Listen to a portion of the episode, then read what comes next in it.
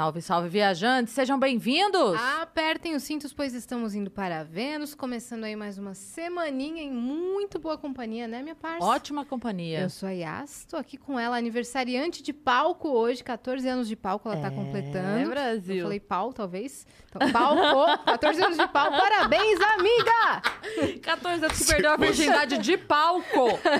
De palco. Se fosse de outra coisa, mais Ah, não tinha 21, né, querido? Apresenta o nosso convidado, apresenta o nosso convidado. Nosso convidado de hoje para a felicidade geral da nação é ele que é apresentador, humorista e parece-me, parece, eu não estou enganada, parece que ele tem uma banda, não é isso? Você Tem uma banda, Tá acabou que começando, tenho. né? Ah, a gente tá tentando aí, né? A gente tá esperando convites, mas a gente tá... Temos os projetos e tal. Ele é agro, ele é pop, ele é tech. Ele é tudo. Ele é tudo. Fabiano Cabota. Vocês estão bem? Felizão bem. de estar aqui, porque eu tô acompanhando desde o começo do Mentira. podcast, sim. Desde, desde que vi minha amigona, você sabe que chama, chama o Cris Paiva de amigona. Você lembra por quê? Não. Que surgiu o apelido da amigona aí do, do negócio? Do amigão? Porque você estava querendo comprar um- uma vitrola. Foi mesmo! Você me vendeu uma vitrola. Ah. Eu queria comprar uma vitrola e eu precisava de um preço camarada. É. Aí ele falou: eu só acho, tipo, os modelos antigão, que aí é relíquia, e o pessoal tá pedindo preço de relíquia, óbvio. Porque não tinha. Eu queria um só- 3 em 1. É. Normal, pra escutar disco. E eu tinha um aparelho 3 em 1 em casa, que tava legalzão, tava novo, assim. E aí eu falei, beleza, não tô usando nada. Ele falou, porque eu tenho, tem LP que eu gosto de ouvir o LP mesmo, Uhum. que eu tenho. os- Queria. Eu falei, então tá, então toma aí, dei pra ele. E negócio. você queria comprar? Eu queria comprar. E ela... Aí- amigona, aí- ela não, foi ele, amigona. ele me, me deu, ele me deu um rádio normal, pequenininho, que era só o que eu precisava mesmo, pra botar o CD e tal, mas o, aí ele ficou com o E ela ficou. E você sabe que é, depois eu comprei, agora eu tenho uma meio vintage lá em casa, mas eu guardei aquela. Porque. É legal aquele lá. Aquele, aquele é muito legal. E é um 3 em 1, super. Era exatamente o que eu queria na época. Eu tava muito sem escutar meus discos. Tava doido, porque eu gosto de escutar disco, a mania que eu ganhei de mamãe. É, aí eu falei. "Ca- Onde é que eu escuto meus discos? Foi você que quebrou esse Daí, galho pra aí mim surgiu durante amigona. anos. Aí você falou, mas Aí você é muito surgiu- amigona. Você é muito ficou amigona, ficou amigona, amigão, tá certo. Foi isso mesmo. Foi isso. Assim que surgiu. Surgiu. Foi isso. Olha, eu não lembrava disso. Porque a gente, a gente tava discutindo isso antes de entrar no ar. A gente se conhece há 13 Há Há mais de 12 anos. Não, não. De conhecer mesmo. De ser amigão. De 13 ser- anos. 13 anos, 13 é? anos, É, né? Por aí é muito caramba, tempo. né? Muito É. tempo. Você me conheceu em 2008, a gente se conheceu Ah, pessoalmente em 2008, eu era sua fã. Desde dois... Eu fiquei dois anos sendo sua fã. Depois. É, Aí, depois- Esse aqui é o problema. Eu sou muito dado. Eu perco a fã pra virar amigo. Perdeu Entendeu? a postura. Eu não tenho. Eu já tenho pouco fã. Entendeu? Aí eu viro amigo dos que são meus Deixa eu manter, né? Eu, eu, eu não, mas tenho eu essa capacidade. Continuo sendo caramba, fã e, a- e serei para sempre sua fã. Você, mas você é mesmo. E, e também sou seu fã, você sabe disso. E eu vou aproveitar logo o começo, Vai lá. porque Yas não sabe, mas eu sou muito grato a você e eu preciso falar isso publicamente. Quando eu me mudei para São Paulo, isso foi entre 2008 e 2009, eu me mudei definitivamente para São Paulo. Então eu vinha passando uma, uma fase muito complicada na minha vida, porque eu vim sozinho, não conhecia ninguém em São Paulo.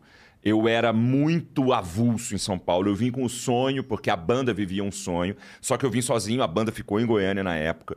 Então eu não tinha ninguém aqui, eu não tinha uma agenda de shows a cumprir. Então eu ficava muito sozinho. E essa galera do humor foi a galera que me deu colo quando eu cheguei aqui. Sabe? Era frio, eu era depressivaço na época, mega depressivo. É, isso culminava com o assim, é, também pelo fato de eu, eu ser absolutamente liso, duro, me, me virava de cabeça para baixo, não caiu uma moeda do meu bolso, que era horrorosa, a, minha, a fase era horrorosa. E eu tinha que parecer que estava bem, porque a banda estava no Faustão, no Jô, e o pessoal comentava de grana, eu falava? Moro num flat em Moema, você lembra? Eu morava num flat ali em Moema. Só que o flat era pago pela gravadora e eu não tinha um puto no bolso. Então, e, e um, o que me, me fez sair dessa situação e me fez ir à frente, inclusive como humorista, porque não era minha intenção ser comediante, foi conhecer a galera da comédia e a galera que a gente andava quase que todos os dias. Sim. A gente saía dos cada um dos seus shows é, e a gente se encontrava lá no na- Café Danas em no Moema. Café Donuts em Moema, que funcionava 24 horas ali. E então, a essa galera eu sou muito grato. E muito mais a você, porque a gente tinha papos que Sim. duravam a É madrugada eram os dois que não bebia, né? Eram os dois que não bebiam.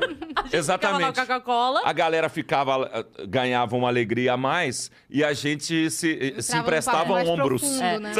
Numa dessas vezes você me falou uma coisa que eu, eu sempre que eu lembro eu dou risada, porque eu, eu dava aula ainda. Eu não tinha saído da escola. Uhum. E eu fi- vinha, fazia show e tinha que voltar pra dar aula. Então a gente ficava até duas, três da manhã e eu falava, cara, eu preciso ir porque amanhã eu preciso ainda chegar, dormir e dar aula amanhã. E você um dia virou pra mim e falou assim: você, essa sua mania ridícula de ter um emprego. Mas era. E você lembra, eu fui professor também. E a gente conversava muito sobre sala de aula, porque eu fui um professor muito ruim. Muito ruim. Do quê E eu fui você foi de inglês.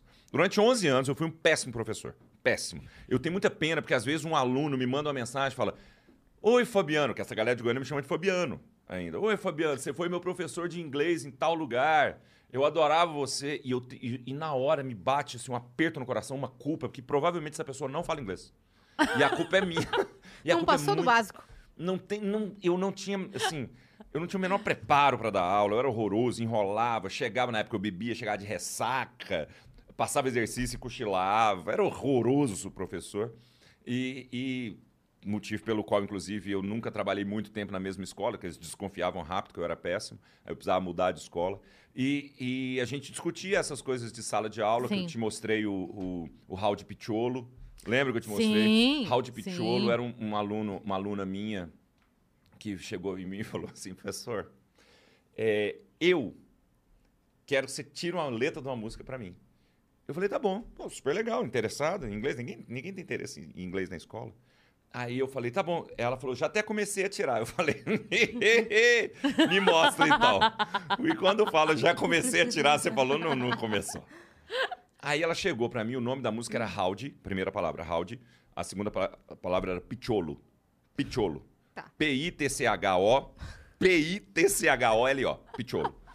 E eu passei um exercício no quadro pro resto da galera e falei, agora vamos descobrir sozinho. Virou um, um- um puzzle meu mesmo, um, um game. Eu falei, eu vou descobrir que música é essa aqui sem ela me cantar a música. Aí eu fiquei, ó.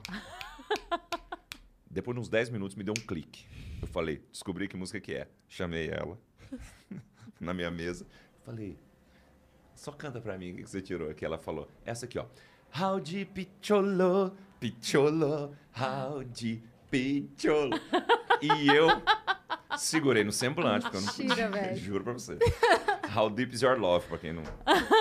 Aí... E aí eu tirei a música pra ela, sabendo que ela, ela ia pra sempre, até hoje deve cantar Raul Picholo.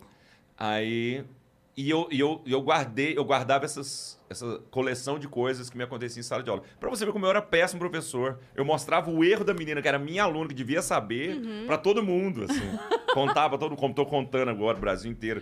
Raul hahaha. Raul era um beijo pra você. Quer podia que bem vocês... chamar Raul de Picholo. Agora, a música Raul de É. Raul de Picholo. Vou cantar Raul de Picholo. Eu não lembro é o nome isso. da menina, mas eu lembro do Raul Picholo. Picholo. É, é a Raul Picholo. A Raul de Picholo. A Raul de.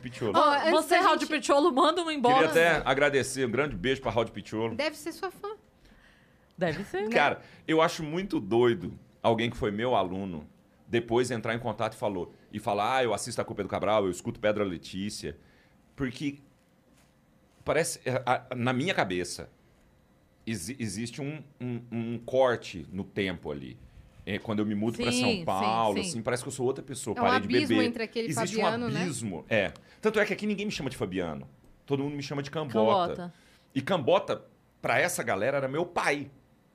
Cambota, quem chamava Cambota era meu pai. E pra gente é o seu João. E pra mim, e pra gente aqui é seu João. E eu- então existe uma certa uma linha que define a minha vida antes que eu era uma bosta. Sabe, minha vida era muito ruim, eu era depressivo, eu bebia Foi um o cabelo, monte. né? Cortou o cabelo. Cortou o cabelo, as coisas melhoraram, assim. E aí, e a vida pós é, arte, sabe? Vou chamar de arte, não é presunção minha, mas pós-arte que é a minha banda, eu mudo para São. Paulo, começo a fazer comédia, conheço a Flávia, que, sabe, dá um jeito no Homem das Cavernas e, e eu viro uma- um, um- um- um cidadão que se põe à mesa, sabe? Apresentável. apresentável. Não, claramente eu devo isso a Flávia. Claramente eu devo isso a Flávia. Ó, antes da gente entrar de fato na conversa, que a gente já entrou, na verdade, a gente tem alguns recados, ok? Por favor. Então, se você quiser mandar pergunta pro Cambota, pergunta pra gente, mensagem, tudo, você vai acessar venuspodcast.com.br, que é a nossa plataforma, e lá a gente tem o limite de 10 mensagens, todas elas custam 300 Sparks. E pra anunciar, fazer, fazer sua propaganda gostosa com a gente, você pode fazer também 4 mil Sparks. A gente abaixou o preço, hein? A gente deu uma baixadinha no preço É pra vocês isso. fazerem, hein? É isso. Promoção. Promoção. O É gerente isso. endoidou, hein? Deixa eu. Vou, fazer um te- vou ajudar vocês. Hoje eu tô muito bonzinho. Vai lá. É, se a, é, a pessoa manda, compra agora e vocês fazem agora? No Ah, É. final. no final. É. Tá bom. Em Sparks. Se, se- quem, quem, quem pagar um negócio bom, eu faço um jingle.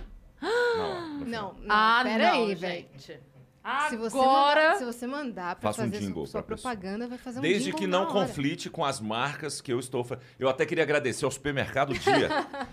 Melhor supermercado do Brasil. Eu tô acompanhando. Mais de mil produtos da marca própria à sua disposição. Eu estou acompanhando Muito o reality bem. show. Viu? Eu sou, é, você tá vendo? Tô vendo, Você viu o vídeo claro. de hoje que eu tô, que eu tô tomando banho? Ah, esse eu não As vi ainda. véias as véia enlouqueceram. A terceira idade do Brasil está em polvorosa. Hoje o bingo vai ser de pé. Porque eu, ah, o Dia Supermercado, tá lá no arroba Dia Supermercado, pode ver. O arroba Dia Supermercado tá colocando todos os dias meus vídeos Sim, usando os produtos. sim. Eu tô passando 30 dias com os produtos do, Do do, dia. dia. Supermercado. Da marca própria deles. E aí, hoje, eles postaram o meu vídeo do banho. Sabonete. É, shampoo, tô shampoo. aqui. Uma e coisa a- assim mais, E tô muito sensual. mais sexy. Então, entende? quem quiser, a senhora, né? Eu tô muito A senhora que é 80 plus, tá nos assistindo agora, é, pode entrar lá que eu tenho certeza que essa libido adormecida será despertada agora. Entendeu? Não, as véias ficam loucas, porque eu já recebi de, de direct hoje de, de, de Orkut. Enlouquecido. E só a terceira idade. É, é, a Você novinha atinge tá esse cagando público. pra mim. Você atinge esse É. público. A novinha público-alvo. gosta do Ventura, gosta do Afonso. É, Que a gente Albani. também não entende o porquê. Muito. Não, não, não dá. Mas as novinhas não têm critério. entendeu? Claramente. Você precisa viver pra ter bom gosto. Entendeu? Uma Entendi. pessoa. As novinhas não têm bom gosto. A senhora que tá em casa, ela é refinada. Por quê? Porque ela conviveu com uma época em que Francisco Cuoco estava na televisão. Então, e- e- você entendeu que o meu parâmetro é diferente. Entendi. É, diferente. Ela olha pra, pra mim e, e enxerga claramente um, um, um galã Humphrey Bogart. E aí não. As O novinhas Francisco mesmo não quer Coco era saber. galã, né? Quando era mais novo. Ele era, ele era tem- galãzão. Tem, não, tem, tem uma galera que era muito galã. É, verdade. Muito bem. E eu- você. desculpa. Não, vai, pode falar. Não, eu tô falando que eu sou eu, eu atingo exatamente essa galera. É impressionante. Eu falo zoando, mas não é de sacanagem. Eu falo muito brincadeira, mas no meu, o meu show, a média do público é tudo segunda dose, já que dá todo mundo. É impressionante. A, ve- da terceira dose. A média do meu público. E eu adoro. Porque é uma galera que tá muito afim de rir e tem um.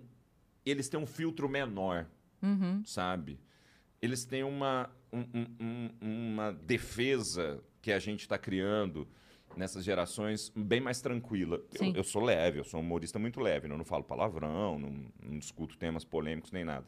Mas eu sinto que é uma galera muito aberta E da por risada. incrível que pareça, é uma galera que já viveu muito mais e tem o julgamento menor, Menor. Né? É impressionante menor, isso. Eu menor. sinto isso também. E aí, e eu amo é, é, ter essa galera presente, inclusive na minha rede social. Isso é bem é impressionante mesmo. Eu tenho- eles Só- têm um- Você só precisa é, alimentar bem o público jovem, porque daqui a pouco você fica sem público. É, eu sei disso. Mas eu também não sei se eu duro isso tudo, pá. Ou pelo menos minha carreira. Nem, nem acho que minha carreira Entendi. tem que durar isso tudo. Tem nada. Desculpe o que eu vou falar agora, não tem nada mais feio do que a, a pessoa vai ficando velha e não vai amadurecendo-se socialmente. Sabe? Eu não vou fazer a dança do TikTok. Porque não é pra mim, é pro jovem. Jovem, faça a dança do TikTok. Não é pra mim. Entendeu? Então, Sim. é tão feio quando você vê. A- dança do TikTok você tem que ter entre 0 e 18 anos. E depois de 80. Depois de 80 você pode voltar a fazer. Da mesma Só forma que você, É mais ou menos como o boné. O boné, ele é permitido é, desde que você tenha até 18 anos ou mais de 80. Então, na verdade, é, Tem um gap aí que você não pode usar. é de 10 a 15 anos depois de deixar a fralda ou 10 a 15 depois de começar a usar de novo. É meio isso, entendeu? Aí depois você volta. Eu falo isso eu falo isso pro Ventura, sabe? O boné é muito bom porque você faz um, um, um personagem a respeito dele. Mas o boné, 18 anos, tinha que ser proibido. Pegou a carteira de motorista, entrega o boné. Pra sempre. Você o só vai pegar ele de volta quando você tiver Entregar a 80. carteira de motorista Aí de você volta. tem que entregar a carteira de motorista de volta. É ah, isso. tu Na fala verdade- isso porque você tem cabelo, né? Eu, é, tem isso É. também. Mas você sabe que agora meu cabelo tá ficando branco. E eu nunca imaginei que eu fosse ter cabelo branco. Porque eu Oh, imaginava que ele ia nunca? cair antes. Entendi. Porque meu pai é meio careca, assim e tal. E eu tô tão feliz que eu tenho cabelo Mas dizem branco. que vem da mãe, né? A- É, careca. dizem que vem da mãe. E aí eu tô felizão que eu tenho cabelo branco, que eu tô sentindo agora que eu ganhei um quê de Aquele personalidade, charme, entendeu? aquele charme, né? Francisco falar, Coco cha- vem aí. Francisco Coco, bicho. Tá vindo aí. Eu tô. Vocês me seguram. As velhas ficam loucas. Porque. É, é... Ah, novinha não quer saber. Aí. Aí eu você bota gosto. um brinco, aí você tem o brinco e o cabelo branco. Você misturou. É, um o, me- é o melhor é, dos dois São dois mundos. universos. Ah, entendeu? entendeu? Mexe com a imaginação senil. Entendeu? eu gosto. Ó, só pra concluir, então, os nossos recados, você que tá assistindo a gente pela Twitch tiver uma conta da Amazon, linka a sua conta da Amazon com a sua conta da Twitch. Você vai ganhar um sub grátis por mês. Você oferta este sub para o canal do Vênus, por favorzinho. E se você tiver, quiser fazer um canal de cortes, você pode já emendar aqui pra acelerar. Se você quiser ter um canal de cortes, você está autorizado desde já a fazer o seu canal de cortes, faça o o. Porém, espere este vídeo acabar, subir, upload design, está disponibilizado. Aí você faz, porque senão nós daremos um strike. Eu não estou fazendo cara de brava, mas a Yas tá. E vocês têm medo da cara de brava dela. Então não faça antes desse vídeo subir, tá bom? Depois pode. Mas a gente também tem o nosso canal oficial de cortes, está aqui na descrição. Aí começou a ganhar uma grana com o canal de corte, você vai fazer o quê? Você vai dar um toque na LTW Consult, que é a nossa parceira Boa. de todos os dias aqui, que nada mais é que uma consultora financeira que vai te ajudar, te dar aquele help em todas as áreas, é, em todas as... Como que é? Em to... Todas. Eu esqueci. O quê? Todas as. não, eu não sei o que, que você, a palavra que você tá procurando. Em todas as áreas financeiras Áreas financeiras. da sua vida, mas não era isso que eu ia falar. Você queria. Me explica o que você quer que eu ajude a lembrar eu a palavra. queria falar em todas as Situações? As situações, caramba, em todas as situações financeiras que você estiver na sua vida. Hoje eu precisei aqui dos universitários. Não, tá ótimo, mas é só minha palavra mesmo. É, é, as situações financeiras da sua vida. Se você tiver sem grana, LTW Consult. Se você tiver com uma grana entrando, mas está gastando mais do que ganha, LTW Consult. Se você quiser começar a investir e não sabe por onde começar, eles vão te dar todas as indicações LTW Consult. Lá no Instagram, dá um toque neles. Inclusive, eles têm vários conteúdos gratuitos sobre o beabá do mercado financeiro para você que não manja. Acho que eu vou assistir também, porque me faltou o vocabulário. LTW Descomplica no YouTube. Exato. Está Tá lá bom? disponível. Fechou? Muito bem. E não esqueça que se você fizer o seu anúncio hoje, 4 mil Sparks, você ainda vai ganhar um jingle. Eu, eu tô quase Nossa. anunciando o Vênus. Não garanto que será bom. Eu tô quase Não, anunciando não. o Vênus no Vênus. Qualidade é outra coisa. Depo- um eu Vênus, um jingle do Vênus a gente quer. Tá A bom. gente Vai, quer. vai, já vai pensando Não, um o jingle. duro é arrumar um... Eita. Como é que Ah. arruma uma rima pra Vênus? Enos. Mas é Vênus Podcast. Se você tiver uma pra este, já. É. Menos. Leste-oeste. boa. Vênus, menos. Menos. Menos, menos, boa. É Mas isso. é porque isso aqui só rima com o que é mais, entendeu, Yas? Nunca menos. Nunca menos. Entendi. Eu, eu não sei porque que eu não virei coach. Ple- plenos, plenos. Plenos, obrigado. Muito que bem. Muito bem. Ah, o Guilherme vai abrir a página agora. Vênus rima, sabe? Tipo, rima. Quando joga no. Mas você sabe que existem uns Palavras sites... terminadas em enos. É, Eu adoro existem sites, sites. que são Sim. dicionários de rima. Eu adoro. E eu confesso que eu já recorri a alguns quando eu estava escrevendo música, que eu queria usar uma expressão e eu pensava, cara, eu preciso pôr essa palavra, que ela fazia parte daquele contexto. Aí eu ia lá, entrava no site para ver se eu achava uma rima que encaixasse antes, não era Sim. uma pós, sabe? Para preparar para essa palavra. Você eu lembra não vou lembrar. era? É, eu falar, eu, vou- eu não vou lembrar aqui uma, uma situação exatamente assim, mas às vezes você tem uma dificuldade para. Porque eu quero pôr aquela palavra, que aquela palavra vai fazer sentido, e aí eu, eu recorro. Eu Sim. recorro também, às vezes, Sim. quando, É, não, é muito legal. quando tô fazendo, coloco lá, porque às vezes você quer rimar fora, mas você não quer rimar fora com embora. Você quer rimar com bora, bora. Uma coisa. Um negócio Um mais. universo é, diferenciado. Aí você sabe, coloca lá. com- né, Fora, rimas. É, é, amor com dor não dá mais, entendeu? Sim. Outrora. entendeu? Outrora. Entendeu? Rimas É. ricas. É. Eu- mas você sabe que eu presto muita atenção nas rimas Atuais? atuais para que eu não repita, sabe? Para que eu para que eu seja diferentão. E eu, eu tenho muito orgulho que eu, eu rimei desembarque com Central Park, né? Então eu tenho eu já tenho uma Você tem eu tenho um história. crédito Você aí. tem um lugar de fala. As, as pessoas podem me dar, pô, Central Park com desembarque é bom. Vou procurar Muito um bom. negócio se eu achar, vou te mostrar aqui. Rimas. peraí. Rimas. É, mas é mesmo. Mas peraí. Cambota rimas. Mas eu, mas eu, vez ou outra você consegue recorrer a, a artifícios assim. Eu, uma vez, mas em compensação, olha que doideira. Uma vez eu escrevi uma das letras mais difíceis que eu já escrevi, talvez a letra mais difícil que eu já escrevi é de uma música chamada Juiz e o Jardineiro, que era uma história de um, de um brother meu que é juiz. Ele me contou uma história que é maravilhosa. A história é assim: ele é juiz de, de- do trabalho, certo? Um dia ele tava no. Ele era juiz no Recife, ele é de Goiás, mas tava, ele era juiz lá em Pernambuco. E aí, uma. Ele, ele recebeu o reclamante, a patroa tal. O reclamante era um cara com a patroa, seus advogados tal. E ele percebeu no meio da audiência que o reclamante era apaixonado na patroa.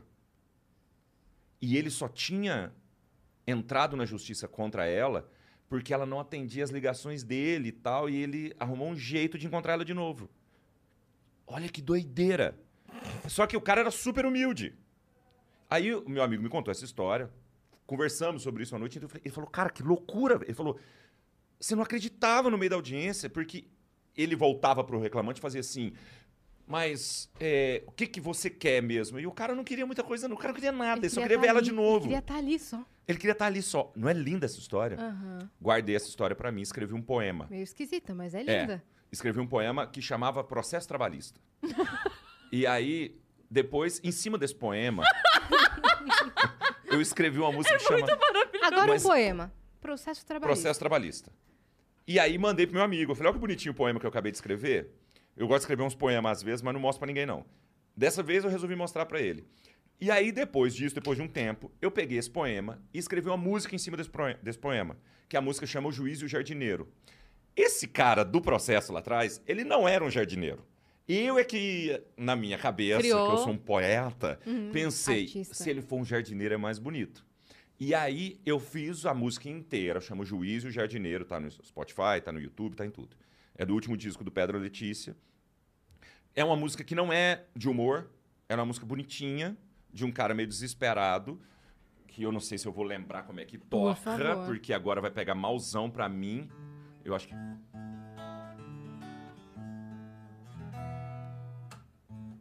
Excelentíssimo senhor juiz, sou simples jardineiro na casa de uma viúva. Ela é bonita, rica e formidável, tem um cheiro agradável como muda de jasmim. Cuido do seu jardim e ganho meu salário, e ganho meu salário tratando do orquidário como trato mesmo a mim. Peço por isso, não obstante, ouvi esse reclamante no que eu quero lhe falar. Essa mulher tá me deixando louco só de vê-la terça e quinta eu ainda acho muito pouco. Coloque aí que eu quero hora extra, pois abro mão de qualquer hora do meu dia. E eu que às oito da matina já entrava, por mim mesmo lá morava, por mim mesmo lá dormia. E no jardim da Tamacima Vênia vou plantar uma gardênia pra lhe fazer companhia. E essa música é grande. Nossa, E que ela é coisa letra- linda! É linda, a letra é bonita, que depois ela fala. é, Minha outra queixa, seu meritíssimo, é que tem sido corridíssimo fazer o meu serviço. Essa jornada de oito horas acho insuficiente, foi então pensando nisso. Coloque aí. Ai, eu tô, eu tô me confundindo com a letra, que a letra é grande. E, e depois ele fala, no final é. Peço por fim, vossa por fim, vossa jurisprudência eu lhe peço por carência que analise o meu processo. O meu trabalho é caso de insalubridade, ver aquela majestade de cujos não tenho acesso. Mas cumprirei duralex sedilex, justiça seja feita, ainda que tardia.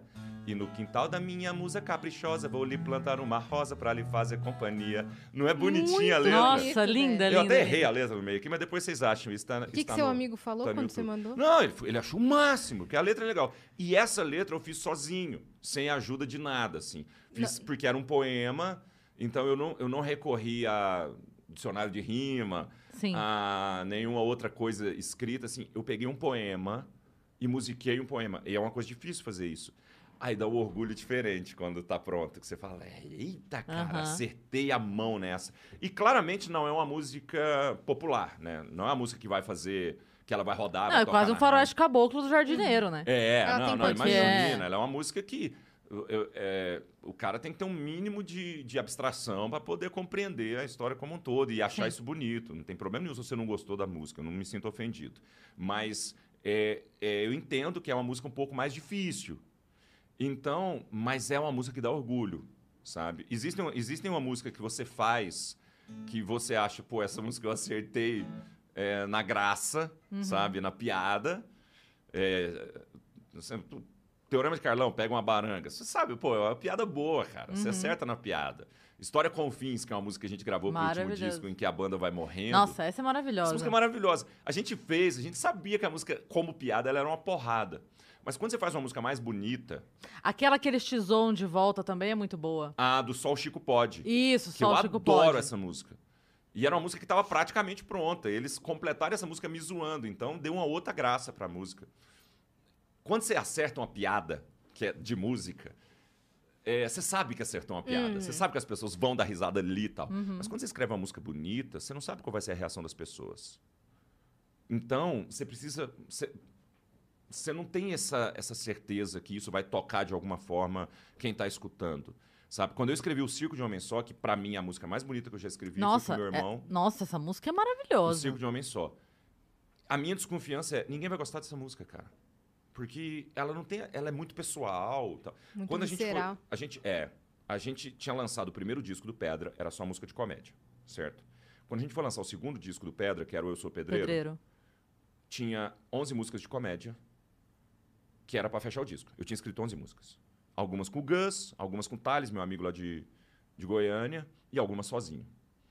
No último dia lá dos ensaios, eu mostrei pros meninos uma música que eu tinha escrito em Cuiabá, no dia que eu tava em Cuiabá. É da banda do meio do mato? Que é. Não, eu tinha, eh, a gente já ia gravar a banda no meio do mato, que era o grande risco do disco. Porque era uma música infantil. Né? Que, então, aí, aí eu cheguei com Se Essa Culpa Fosse Minha, mostrei pros meninos. Sabe? Eu lembro que quando eu cheguei, inclusive elas tinham, elas tinham mais ou menos o mesmo tom, a banda no meio do mato, que era. Depois nós mudamos Ela o se tom, parece um pouquinho. que era. Nós somos a banda do meio do mato. Nós somos pedra no sapato. Quem não nos ouvir ou não nos entender, nós vamos te surpreender. Eu prefiro a primeira versão. É. E Que aí, era mais revolts. E ela é. Eu não ligo pra. Eu não ligo pra você. Tinha um monte de coisa. Você chegou a ouvir, porque na época era essa que a gente andava junto. Eu, Eu, Cris. te mando. Eu, eu mostrava todas as músicas quando eu tinha acabado de fazer a música. E as músicas sem filtro, né? Total, eu lembro que eu te mostrei a quem primeira era versão. fã, ou Não. quem é fã, isso é um prato cheio, Nossa, né? eu, Eu- você eu- foi a primeira pessoa a receber que você se. Você que- lembra disso? Que eu amo. Eu amo essa música. Eu também adoro Nossa, essa, música. essa música Você tem que ir ao show agora pra ver a versão que a gente tá fazendo dela. Que Vocês boa que é. aceleraram mais? Baixaram Não. mais? Hoje do que- tem show, né? Hoje tem show, Do por Pedra. favor, apareçam lá no Barbixas. Hoje não adianta mais querer ir porque tá esgotado. Mas pra outubro tem. Tá esgotado hoje? Tá esgotado Caramba. hoje e setembro.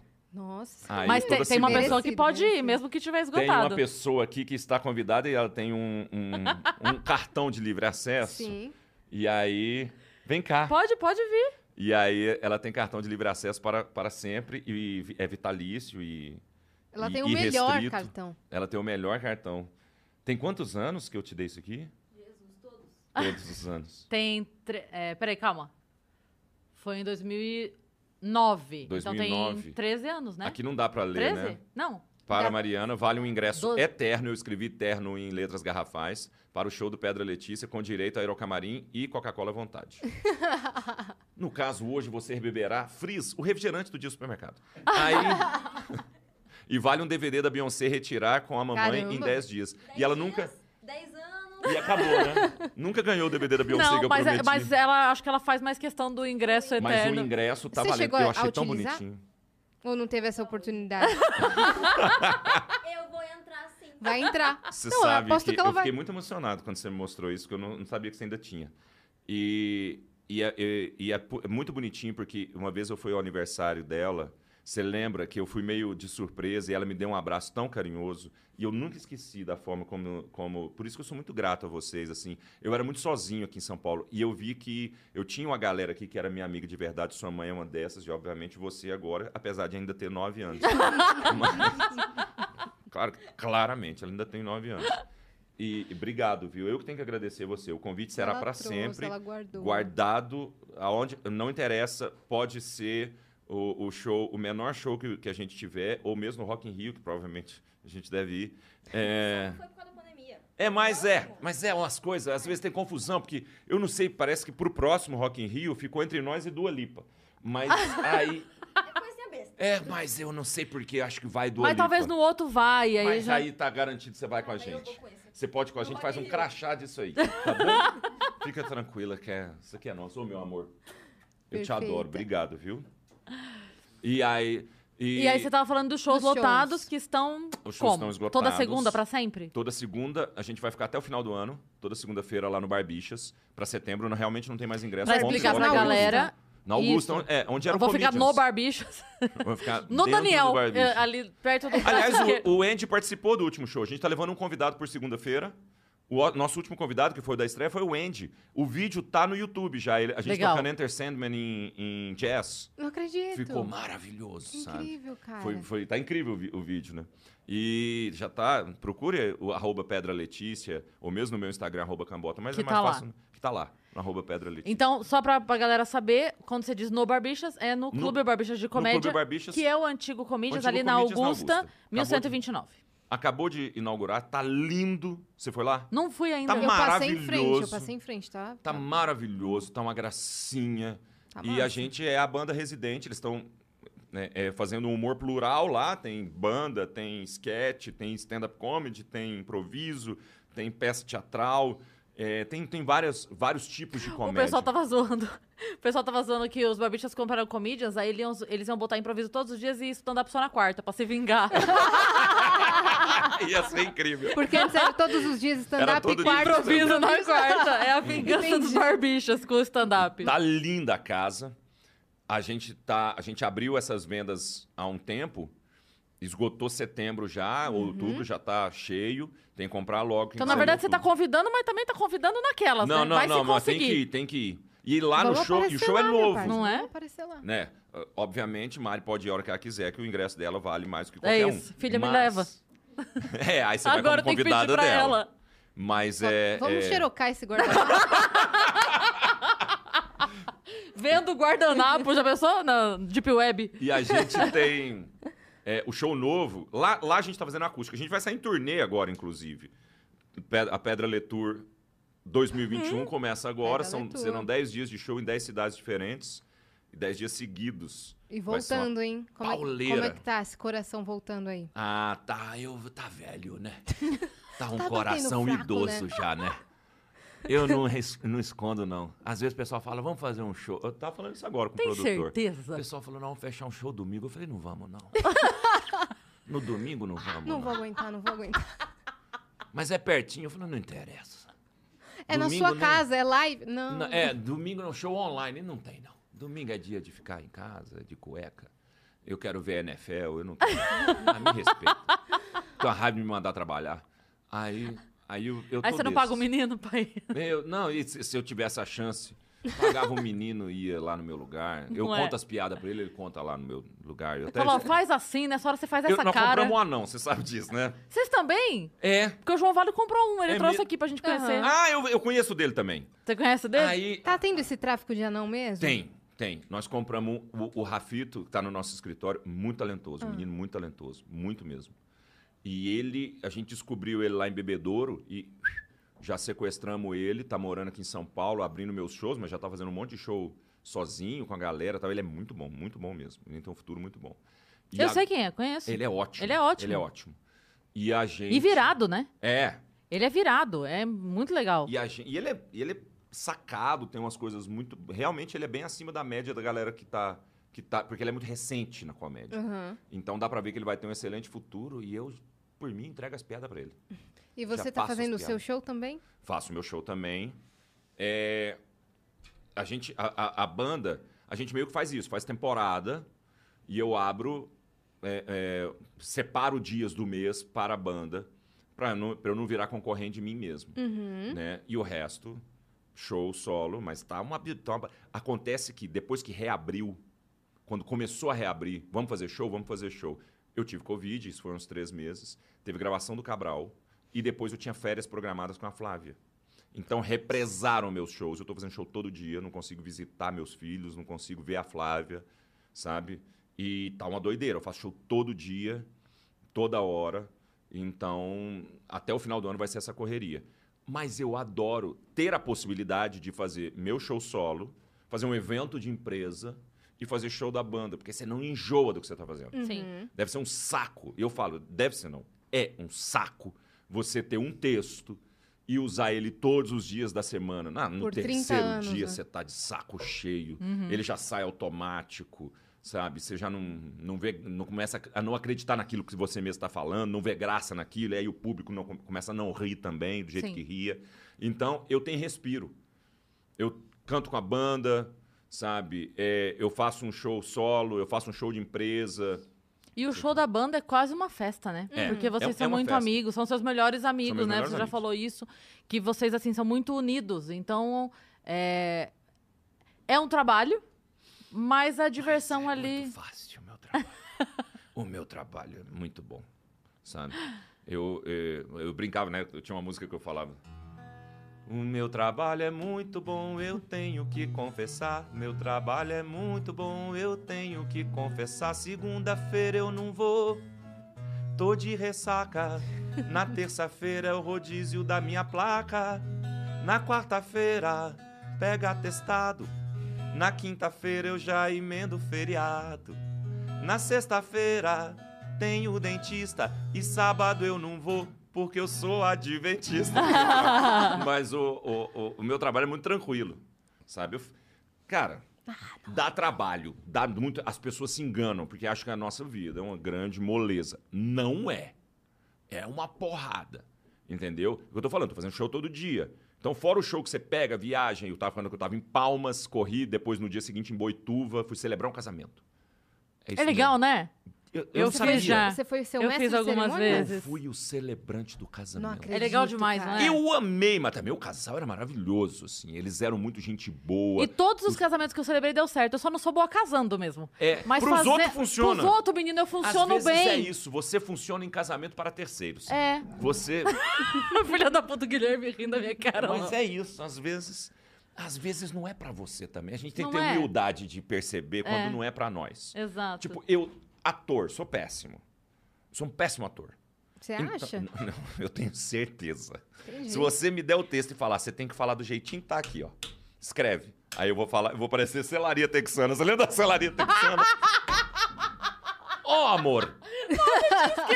Você lembra do selaria texana? É maravilhoso. Cara, a- teve um dia que a gente ficou lá no Flat Moema, só vendo comercial ruim. Lembra disso? Tava eu, lembro. você... Quem mais tava? Tinha uma eu galera. lembro, tinha uma galera. Eu sei que a gente ficava só lembrando comercial E eu ruim. tenho um repertório bom. E assistindo... co- Telaria... Te... É Selaria Cara, Texana, que é de Goiás, claro.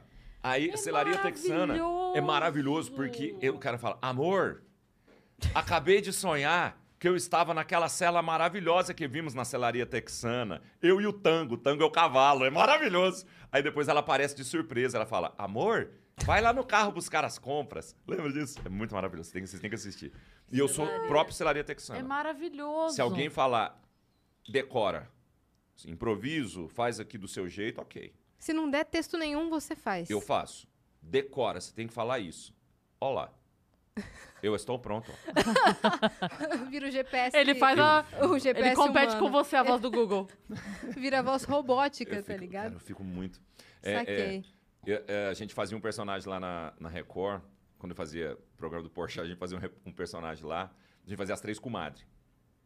Né? E era, era muito divertido gravar.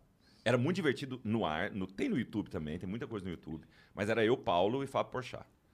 E o, o Paulo e o Fábio são duas das pessoas mais engraçadas que eu conheci São em toda a minha vida, sabe? Eu sempre, sempre que as pessoas me perguntam, humorista é engraçado? Eu falo, não. Humorista não é engraçado. Salvo três pessoas que eu conheço. Rafael Portugal, Paulo Vieira e Fábio Porchat. Esses são engraçados mesmo. Esse você não dá pra você ficar sério do lado dos caras. A pessoa, né? A é pessoa é engraçada. engraçada. é. Uhum. Aí a gente gravava isso, era uma delícia gravar. Só que eu tinha, o Vitor Amar escrevia meu texto, Ele, sabe? ele veio aqui semana passada, ele contou uma, ele contou uma que É. aconteceu contigo. Já já a gente te conta. Boa, quero saber. E aí, porque o Vitor Amar escreve um monte de coisa pra mim até hoje, né? Uhum. No Cabral, e ele já escreveu. Era do. Cabral que ele contou. É, Cabral ele que ele contou que uma vez ele escreveu um negócio assim. Eu soltei Sol- um peidinho, soltei um peidinho. e você não Você falar. não leu, cara. Eu não li. Você Ele, simplesmente. ele falou que só tava ouvindo e você falou assim, eu vou sem TP. Não é. O Ninguém escreve pra mim igual o Amar. Deixa eu só terminar a história do. Já volto É. no Amar. Só terminando a história. O texto que a Fabiola e o, e o Vitor Amar escreveram. Fabiola era uma, uma excelente redatora também que tinha lá no programa do Porchat. Uma gracinha pra escrever. E eles escreveram esse texto pra mim, mas era um texto que cabia muito caco. Então eu tirava de letra. Certo? Ia. O dia que eu tive que gravar. Que que é isso, doido? Que Meu isso, Apple Watch hein? dando. Pelo Não amor sei, de você Deus. falou alguma coisa Que. Sai- isso, hein? Sai, volta pro seu É a mundo, irmão. revolta da, Aí, da Siri. e eu, eu, se, quando eu precisava decorar, ó, isso precisa ser decorado, eu era o pior. O- mas assim, era uma coisa pavorosa. E eu, en- as pessoas criticam, Cigano Igor, eu falo, eu acho até bom, eu acho legal. Ele não é de todo ruim. A moça do Crepúsculo, ela nem é de todo Eu tenho, eu tenho uma mágoa do Cigano Igor. Por quê? Porque ele cancelou na última hora. Ele ia fazer o fritada. A gente tinha um programa inteiro escrito. E na última hora ele cancelou. É, eu não sei se tipo, o assessor tinha marcado, não sabia direito o que era, porque às vezes acontece foi isso. é, quando foi Aí ver. quando foi ver e tal, e ele cancelou de verdade, faltava 24 horas pra gravação. E aí o fritada não tem como você cancelar e botar outra pessoa no lugar, porque as escrever, piadas são pra aquela sim. pessoa. Então aí a gente, aquele programa foi pro lixo. Aquele programa foi inteiro pro Que lixo. dó. E a gente pegou uma outra pessoa e fez com outra pessoa, mas aí são outras piadas, né? É. Não, não dá pra. As piadas foram É. pro lixo, acabou. É, se é um programa de entrevista, eu vou perguntar como é que tá a vida amorosa, eu pergunto pra você, pra ela, pra ele, pra qualquer, qualquer, um. Agora, piada do fritada Ah, é. cara, específico, mas, mas eu né? entendo. E aí eu, Eu não perdi conheço- uma com ele que eu falar? não, Não queria. conheço o cara. Eu também conheço. não, eu também conheço. não, mas não eu tô- fiquei Não é uma triste. defesa dele. Pô, mas deve ser um saco você ser uma piada. Pô, ele tava tentando fazer o trabalho dele, cara. Sim, claro, Sabe? claro. Ele tava bom ou mal, ele fez o trabalho dele, velho. Eu, pelo que eu saiba, e eu não tô, não tô fazendo aqui o advogado Sim. do cara, não. Ele era só um modelo que, pô, cara bonita, mete no Bota lá. Bicho, eu não conseguiria fazer. Mas também, se alguém chegasse com uma proposta dessa pra começar amanhã, eu tava lá, irmão. Ia passar o mesmo mico que ele pagou. Sim. E aí, só que o cara virou uma piada nacional. E ninguém chama o cara, ninguém chama o cara pra conversar outra coisa que não seja piada.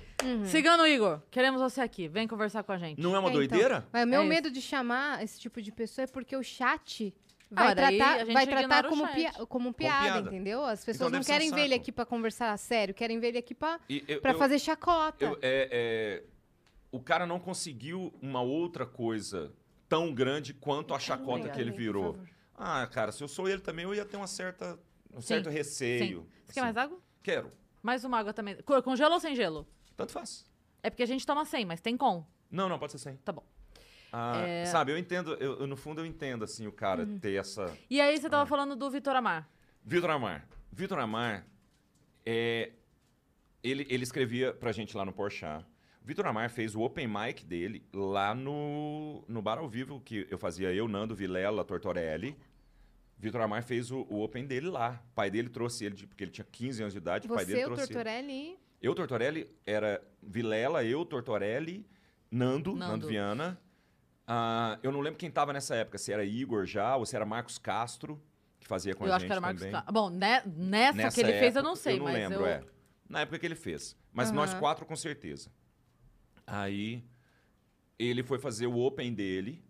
O Morgado tinha falado pra ele vir pra, pra São Paulo que ia É, ele ajeitar contou uns... que foi o Morgado que Que louco, ele. agora as histórias se conectando, É. né? É, o, o Morgado falou pra ele, ó, vem pra São Paulo que eu ajeito uns shows. O Morgado falou com a gente, a gente abriu pra ele fazer lá. O pai dele trouxe ele de carro, de Uberaba pra cá, pra ele fazer os primeiros shows dele em São Paulo. E ele foi muito bem. Porque ele tinha 15 anos. Tava com a avó dele? Não, Dessa vez já não, não. tá- era com o pai ainda. É, porque teve uma, uma vez que ele falou que quando ele veio pra cá, a avó veio junto. Aham. E ele só. Não sei se é essa, mas ela, ela pelo menos não tava lá. E ele foi bem com 15 anos, cara. Ele foi bem lá. E era openzão, assim. Desde aquela época ele já chamou atenção, certo? Depois, a gente. Aí eu conheci Vitor Amar, depois de um tempo. Ah, esse é o menino que fez o Open, ele começou a fazer de Daí verdade. a gente se encanta com ele, porque não tem como não. Não tem como não, não tem como. Ninguém, ninguém não gosta dele. É. É um cara unânime. Aí ele vem mudar, muda para São Paulo. Aí a gente fica mais. Que faz parte daquele grupo de pessoas que eu falo para vocês, não convivo, mas amo. E amo de paixão. Vitor Amar amo de paixão. Aí ele come... aí eu, eu, eu já, já conhecia bem, convivia bem, mas ele começou a escrever para o Porchat, para o programa do Porchat. A gente passou a conviver mais e ele é que escrevia o meu texto da, da Mirtz, que era essa personagem que eu amo de paixão também, que é uma personagem que eu guardo assim num potinho. Porque eu não sou um cara de personagens, mas a Mirtz é um personagem que eu guardo num potinho porque eu adoro fazer. Aí. E depois ele começou a escrever com a Fer Leite e a Raquel Real lá para a Culpa do Cabral. que é um timaço, se você for ver. A Ferleite está desde a primeira temporada, teve outras pessoas escrevendo, mas, eu, mas é um timaço. A Cris Werson, inclusive, escrevia antes. Aí é um timaço. E o Amar é quem escreve basicamente a minha parte. Porque lá atrás, na quarta temporada, quinta temporada do Cabral, eu não tinha mais piada. Porque eu escrevi as três primeiras temporadas, tudo. Todas as minhas entradas e saídas, todas as minhas piadas, eu escrevia. Chegou na quarta temporada, eu não, temporada, eu não tinha mais ideia. Eu lembro que o Camejo escreve também, o, Camejo escreve, às vezes, entrada e saída de programa. É, Mas muitas vezes as minhas coisas ficam com o Amar, certo? Porque o Amar conhece o meu jeito de fazer. E, ele, e eu, eu super confio nele e eu acho que ele confia em mim também. Porque ele sabe que eu vou dar bem a piada que ele escreveu. Então, tem muita coisa que ele escreve para mim. E muitas, a maioria dessas coisas são os próprios enunciados dos quadros. Era uma saída de bloco, na verdade. Eu tô lendo o TP aqui e eu não passei antes o TP. Pô, gravação de programa, vamos embora. Não precisa ler TP de encerramento de bloco. Tem outra, outras preocupações aqui. Eu tô lendo o TP, só que você- eu já tô mais acostumado agora, tô velhaco com TP. Sabe quando o olho passa lá na frente tinha? Soltei um peido que eu pensei, não, bicho, o Amar não escreveu um negócio pra eu falar que eu soltei um peido aqui no. Tipo, não tinha, tinha o menor. Cara, tinha o menor no- senso. Cara, não, cabia. Sabe? Era só um encerramento de bloco. Não tinha nada a ver eu matar. Tava encerrando super alto o bloco. Acho que o Nando tinha feito uma piada maravilhosa. A gente tava encerrando lá em cima pra eu falar. Soltei um peido aqui. tipo, muito nonsense. E aí, e eu fui seguindo. E eu vi, aí eu dei uma gaguejada, a diretora meio que rindo já falou assim: "Vamos refazer a saída". Eu falei: "Deixa que eu vou fazer sem TP". E aí eu- tô ouvindo a galera lá no lá no suíte morrendo de rir. Morrendo de rir, porque eles Tava se ligaram todo mundo que esperando você é, falar. tava todo mundo esperando, porque nem, nem, nem combinaria comigo. Tá, né? tava todo mundo esperando você falar que soltou um peido. Soltei um peidão aqui. Igor! É, É pelo Igor. amor de Deus, eu dei um peidão! Maravilhoso, um peido! Não tinha nada a ver com o negócio. A hora que acabou o bloco, vem o Vitor Amara, diretor, a gente chorava de rir, chorava de rir. Porque eu, eu entendo ele, claro. Ele escreveu na melhor das intenções. E outra coisa, escreve uma. Sabe? Sim, sim. É Uma hora. produção, é. É, Insana. produção em massa, pô. O É. cara tá escrevendo 13 episódios. Sabe? Não, não, não, é sacanagem querer que ele acerte todas as Sim, linhas dos sim. 13. A Sabe? gente não vai só acertar um- isso. Só foi uma É, finalização. foi um negocinho, é um só que negocinho. como, como rolou esse negócio e eu meio que passei pra frente, tipo, vamos embora, não vou falar de peido aqui. E ele falou Sabe? que nos bastidores, nos bastidores ele ficou todo preocupado. Ele falou, por que, que ele não leu? Será que eu escrevi? Será que fiz É. mal? Será que errei? Não, e eu vou te falar, a palavra não era nem peido, era pum. Que é pra um senhor dizer, sabe? Ele já escreveu na, pra minha boca, ele falou, soltei um pum. Putz, Imagina eu encerrando um bloco Era um pum silencioso, ele falou que era. Era um- É, é, que não era uma Pum expressão pum silencioso. silencioso. Soltei um pum silencioso, ficou um climão. Pelo amor de Deus. Eu, O que, que você vai fazer, cara? E aí, mas acabou, a gente teve uma crise. A gente tem crises de riso que nunca vão ao ar. Essa foi uma delas. Eu, a diretora e o Amar, a gente tinha crise de riso. Crise de riso. Agora, deixa eu te perguntar uma coisa. Você falou de crise de riso. É, você já contou em algum lugar a sua. ou a rocha? Ai, eu não lembro se eu cheguei. Assim, Porque podcast eu com gosto, certeza não. eu gosto tanto dessa história. Você pode contar a Você história sabe, do... teve um cara que que é? me A editou um rocha. vídeo e tá no YouTube. Esse vídeo só, só me trouxe problema até hoje, Cris. Só, só, só você mesmo pra, pra que eu diga isso, pra que eu volte nesse assunto, que só me trouxe problema. A história é: eu fui duas vezes ao Super Pop, certo? Já começou bem. Já come... E o que é pior? Na primeira vez que eu fui ao Super Pop, o meu irmão, que era meu empresário na época, é meu empresário até hoje, mas ele era o empresário da banda na época. Eu estava indo lá representar a banda, eu não era humorista. Eu estava indo lá representar a banda, só que fui sozinho, porque só eu morava em São Paulo. É, a- é a fatídica história em que Gil Melândia está apresentando o programa. Lembra da Gil Melândia? Lembro. Ela é um amor de menina. Sabe? Ela é um amor, ela é ela super tava, talentosa. tava é, No lugar da no Luciana lugar do Gimenez. Luciano porque ela tava de licença. não É, a? Luciana Gimenez estava grávida, eu acho. Tava grávida ou tava de férias, eu acho que grávida. E a Gil Melândia apresentando, a Gil. E realmente tem a história de que eu, eu inventei muita coisa em cima dessa história, mas tem a história de que a Gil achou meu nome engraçado. Ela falou, Cambota, seu nome é muito engraçado. Eu falei, você, chama Jumelândia, amor. e isso rendeu um monte depois. Só que eu não falei de maldade, eu falei zoando, brincando, até porque- porque... realmente ela é um amor de menino. Sim. Um amor.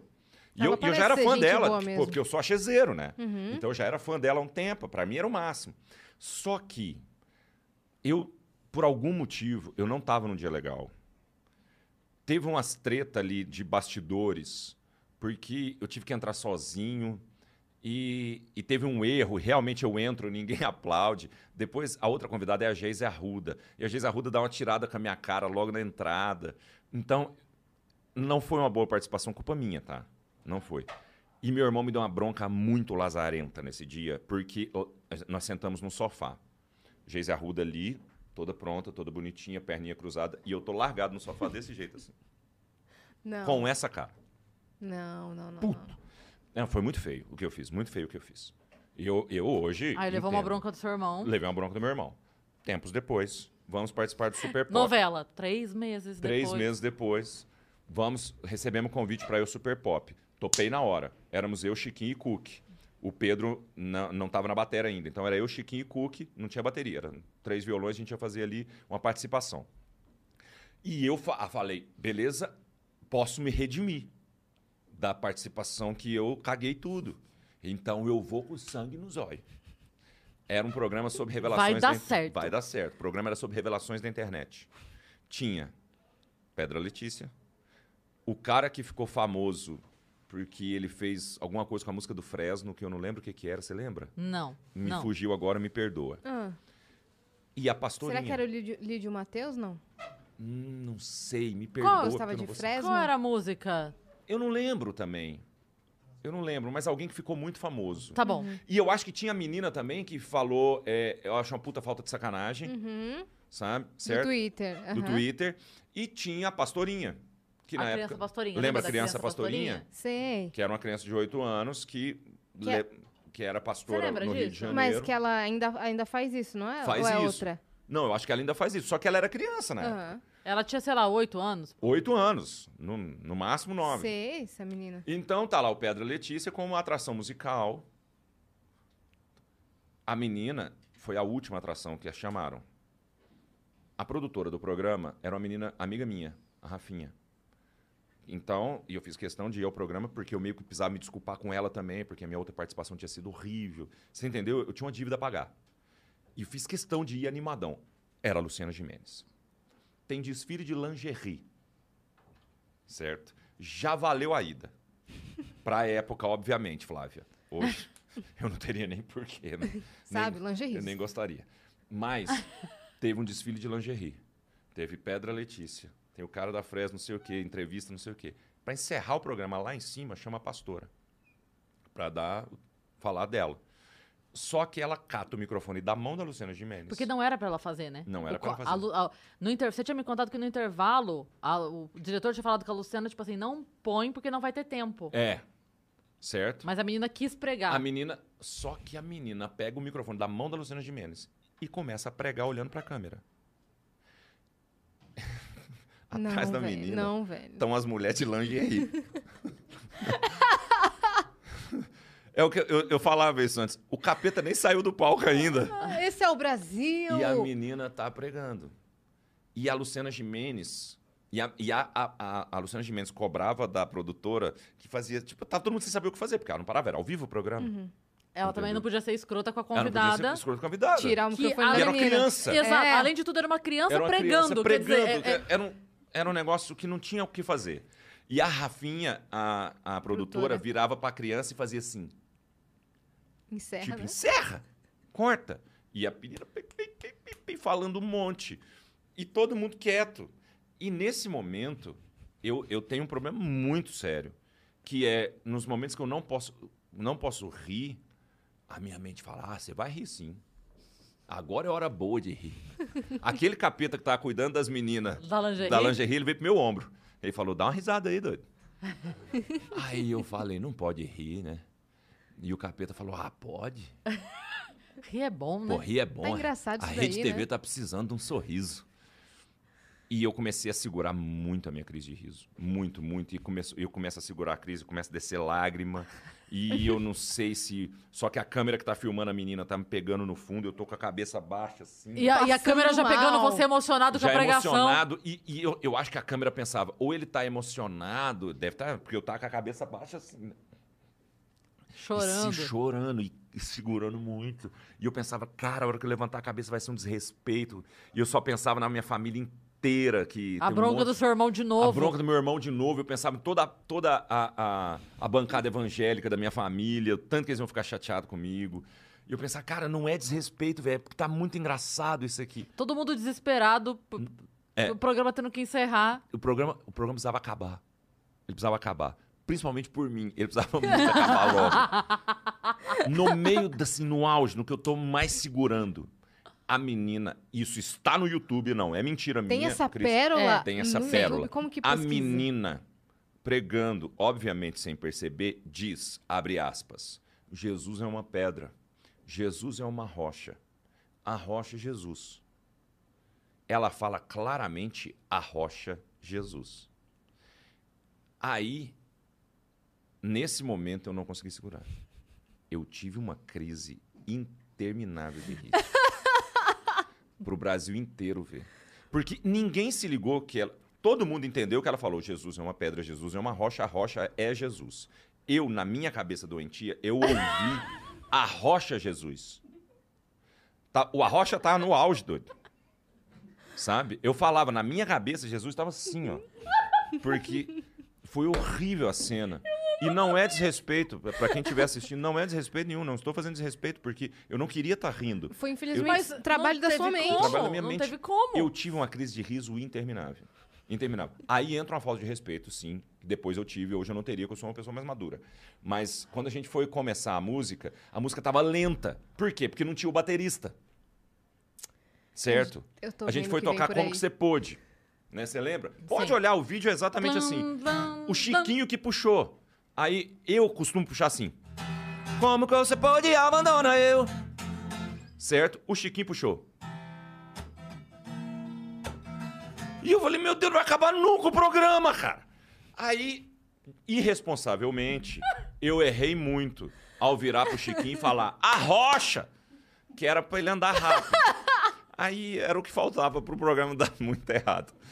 Porque a menina tinha É acabado. daí foi. A rocha! Eu falei, a Como você rocha! pode... A rocha! Como que você pode. Aí deu uma pequena acelerada e nem acelerou Eu tanto quero assim. muito ver esse vídeo. Será que a live cai depois se a gente passar esse vídeo aí? Não sei. Não sei, Mas, mas, é. eu amo demais eu quero essa história. muito ver esse É. vídeo. E eu ouvi essa Eu história da vergonha. calçada do Donut. Foi. eu te Jamais contei essa história quando tinha acabado de acontecer. Foi, foi. Meu Ela Deus. tinha acabado de acontecer. O A programa foi à rocha. noite, terminou, fomos pro Dante, eu contei essa história. Falei, você não vai acreditar no que, que aconteceu. Acontece umas coisas nada a ver com você, né? Não, mas muito, assim, mas acontece muito, mas muito normal. Isso, é, isso é, pra mim chama terça-feira. Uhum. A minha vida, porque eu, eu passei também a observar muitas coisas ao meu redor depois que a gente começou a trabalhar com comédia. Porque tudo é motivo de piada. Então, mas aí você começa a perceber que o mundo é muito engraçado. Sabe, o mundo é muito cheio de gente doida. Eu, eu na- no meu prédio, mora muita gente bonita, homens e mulheres. Muita gente solteira e bonita, homens e mulheres. Eu, é, eu e a Flávia moramos separados. A Flávia nunca precisou se preocupar. Porque se eu quiser encontrar uma mulher bonita do meu prédio, é só eu colocar minha pantufa e meu pijama para ir buscar uma pizza. Eu nu- nunca encontrei uma mulher do meu prédio mais bonita, nem mais ou menos bonita, em, num dia em que eu estava arrumado, pronto para ir para um show.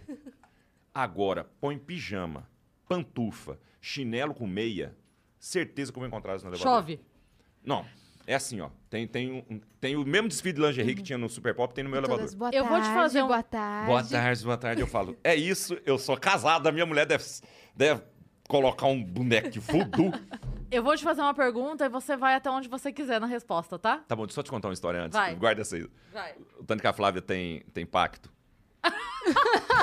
Flávia, te amo, beijo. Inclusive, a música que você fez pra ela é a mais bonita de todos os tempos. Eu amo demais. Eu, Eu choro toda vez que eu ouço. Eu acho muito bonitinha também. Eu ainda namorava a Flávia.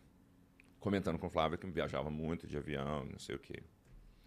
E eu falava assim, uma vez eu conheci uma menina no avião, não, sei por que em algum momento eu contei isso antes de namorar. Flávia, para Flávia. Quando a gente começou a namorar, falou assim, você nunca mais vai sentar do lado de uma mulher bonita. Não vou, eu fiz... Eu viajo três vezes por semana, amor. Nunca mais sentei.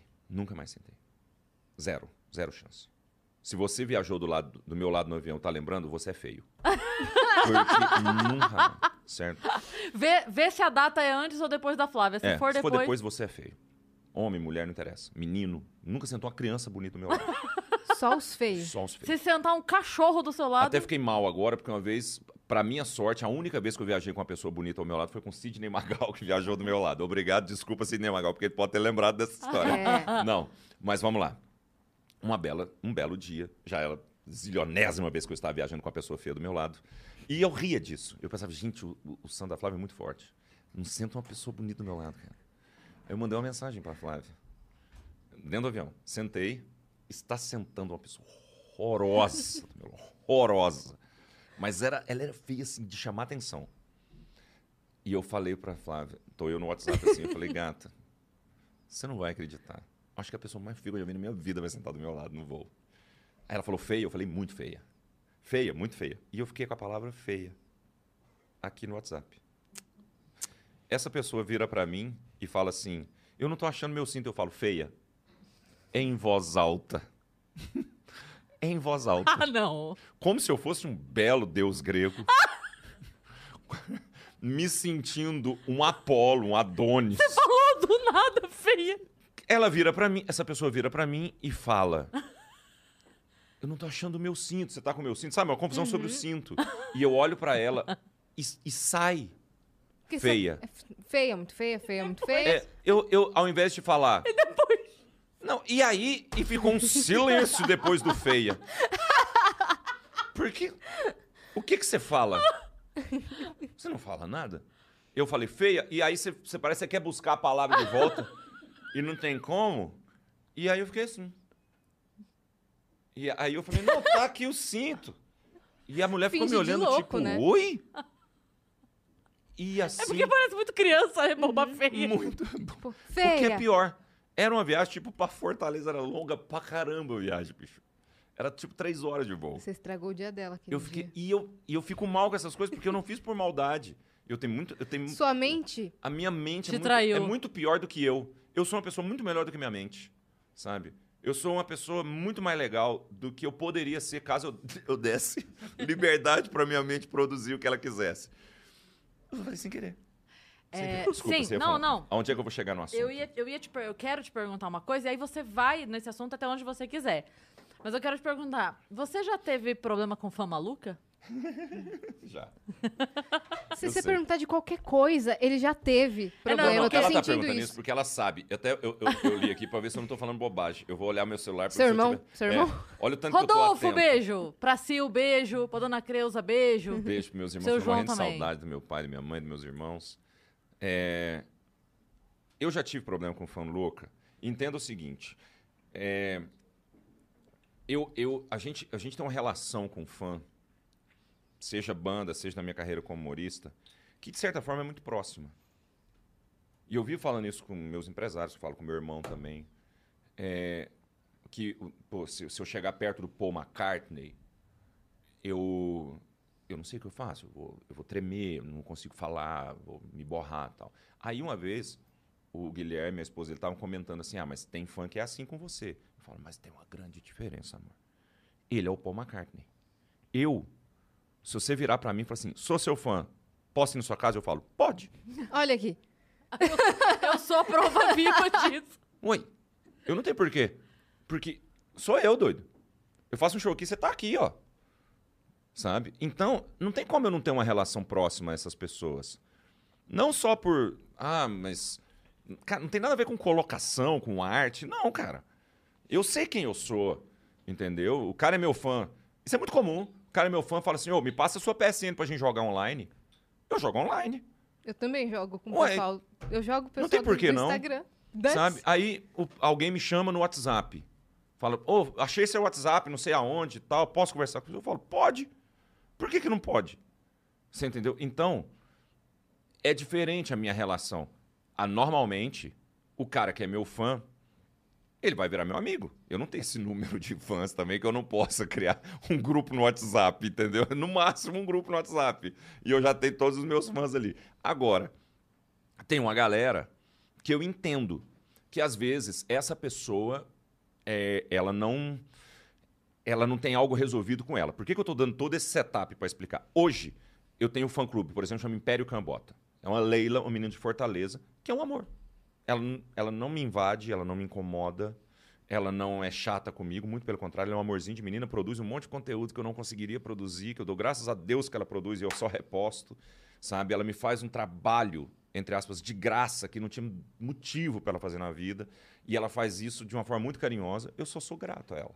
Só que a primeira coisa quando eu fui a Fortaleza é, obviamente, você é minha convidada no show, você vai ao camarim, você vai me conhecer, eu preciso, preciso te conhecer também. Sabe, não tem uma hierarquia, eu devo a ela, cara. Você entendeu? Pode ser que ela me diga, ah, mas você me faz bem no momento, ah, me traz diversão. Tá, mas você também. eu- vamos ser, vamos, vou trazer essa conversa lá para trás. Já volto. É, eu, tocando meu violão dentro do meu quarto, eu não sou artista.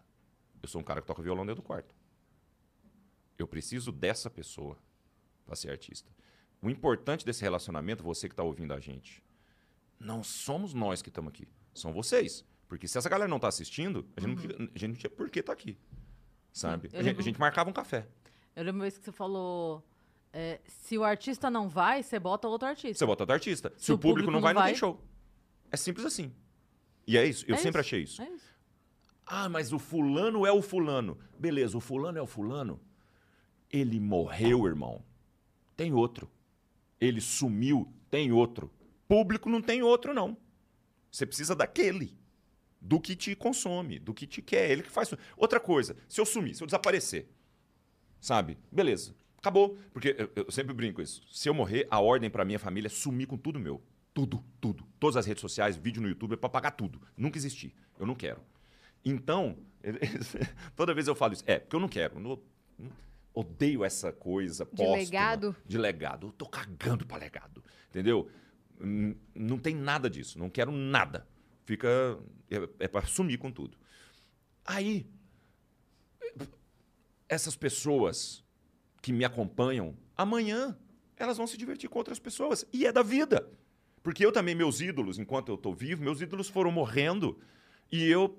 Beleza, eu continuei escutando os meus ídolos, o Luiz Gonzaga, o Cazuza, sabe? As pessoas que são meus ídolos, o George Harrison morreu, eu continuo escutando. Mas eu também estou escutando outras coisas.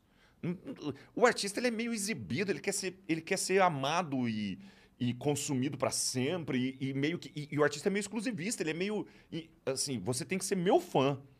Então, eu não tenho essas coisas, cara. Sabe? Quando um cara vira para mim e fala assim: "Eu te acho o segundo melhor do Cabral".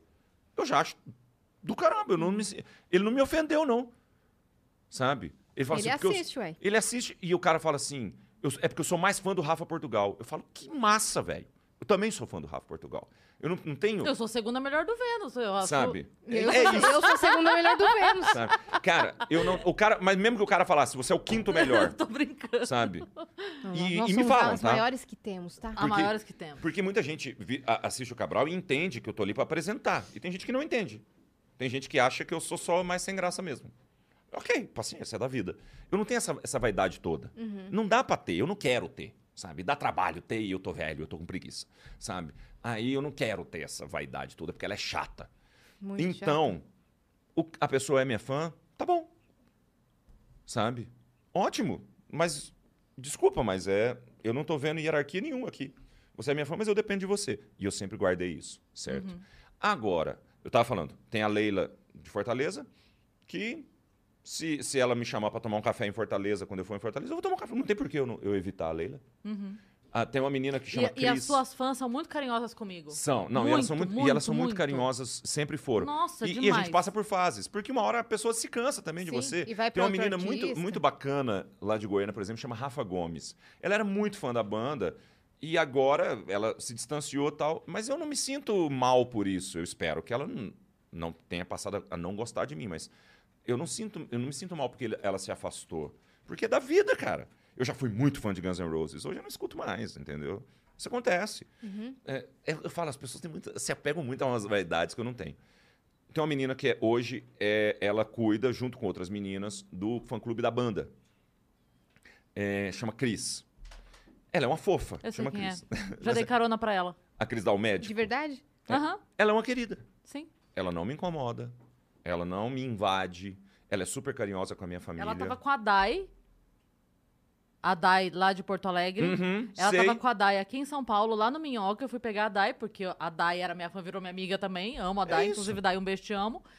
E ela estava com a Dai lá no Minhoca. Eu passei pra pegar a Dai e dei carona pra ela até o metrô que ela ia, que eu não lembro qual era. Mas eu levei ela até o lugar onde ela ia e segui pra ir pra padaria com a Dai. Essa menina, é, ela vai aos shows, ela promove as coisas, ela faz é, uma homenagem muito legal, tem um Instagram disso. E aí se movimenta, e a gente percebe que essas pessoas que seguem o fã-clube, tem uma menina chamada Aline, por exemplo, elas passam a ficar amigas. Então Uhum. você promove uma certa reunião de pessoas que, o- Isso é muito legal, cujo né? comum é o Pedra Letícia. Olha Sim. que legal! Sim. Elas fo- formam um grupo Sabe, e tal, começam a conversar. Mas aí eu dei todo esse setup para, enfim, entrar no assunto. Mas, num outro momento da minha vida, principalmente quando eu só tinha banda, antes da carreira de humorista e tal, eu tinha uma outra visão das coisas. Porque também isso me foi passado. Quando eu cheguei em São Paulo, a ideia que me passaram é de que minha banda seria um grande sucesso, de que a gente estava pronto para o estrelato, entendeu? Então, eu estava me sentindo novo, cara, o novo Roberto Carlos do Brasil. Isso nunca aconteceu. Caso vocês não saibam, eu vou contar isso pra vocês. Caso Mas vocês não tenham se ligado. Coco vem aí. É, não, ainda tem essa esperança. E a, a, coisa nunca. Mas eu vivi um momento, um gap ali da minha vida, em que eu achava que isso ia acontecer. E eu tava planejando minha vida e levando ela como tal. Não tinha um puto no bolso, mas achava que eu ia ser, dali, dali a pouco, o cara mais foda do Brasil. E realmente tinha umas fãs loucas. Porque um, um status leva a outro. Como eu, eu coloco uma certa distância entre mim e essa pessoa, essa pessoa me vê com, com, num pedestal e me vê num, num, num lugar mais alto do que eu realmente tô. Isso muito artista faz por querer. Que é, eu, eu vou manter essa distância, porque aí eu pareço maior. Isso é muito comum. Na- nessa época, era porque eu tava me achando mesmo. Não é nem porque eu tinha essa, essa noção comercial, não. Eu tava me achando mesmo, impunha uma distância, e essa pessoa, algumas poucas pessoas, por causa dessa distância, viam em mim um ídolo, assim, inalcançável tal. E tem uma menina, que é do interior do Paraná, não vou falar o nome exatamente, mas que ela chegou a usar meu sobrenome, na época do Facebook, você lembra? Fulana Aqui, ó. Cambota. Tá aqui, ó. Entendeu? A Fulana Cambota. Ela usava meu sobrenome, cara. Fulana Cambota eu gostei. Fu- vamos Fulana manter Fulana vamos Cambota. manter o Fulana Que Cambota. ajuda, é. Porque depois pra soltar a Jéssica aqui é dois palitos. Brincadeira, não é? É outro nome. Aí, desculpa. Fabiana. Isso. Aí a menina tinha um blog, todos os dias falava a meu respeito, todos os dias. Colocou o nome do, do- do animal de estimação dela no meu nome e tal. Mas era um negócio meio doentio. Se eu tivesse me aproximado dessa menina lá atrás, eu não tinha ficado desse jeito. Você entendeu? Eu teria quebrado essa, essa parede, beleza. Como é todo mundo Ela que não me ia ficar acompanha hoje. obcecada. Ela não ia ficar obcecada. Essa ficou. A ponto É que de. ela deu problema, né? É. Ela deu problema, é, digo assim, de verdade. Não era só É. uma insistência. Não, não. de- Aí começou a realmente ficar tenso o negócio. Sabe? Porque ela vigiava meu passo todo dia e tal. E é uma época pré- pré- pré-Instagram, então você não, você não mostrava o seu dia a dia no story. Não tinha story. É, não tinha Só história. que ela. Pô, aí eu fui fazer uma viagem pelo interior do Paraná e. E ela descobriu, porque eu não contei. É isso que eu ia falar. Pausa. Não era uma viagem de trabalho, você tava eu passeando. estava passeando. Só seu irmão sabia o hotel que você tava. Único. Meu irmão falou: não se hospede nessa cidade com seu nome. Eu falei, bicho, eu me acho. Mas aí é o cúmulo do tá me achando. Eu chegar e falar assim: olha, eu não posso me hospedar com meu nome. Julia Roberts no filme lá. É. Se não junta muito Coloque lá. Cinderela. Coloca, Não. é, fazer igual os Beatles, que era, era Ramones, é por causa disso, né? Porque eles se hospedavam com, Ram- com o sobrenome Ramon, Ramone, Ramon, não sei o quê.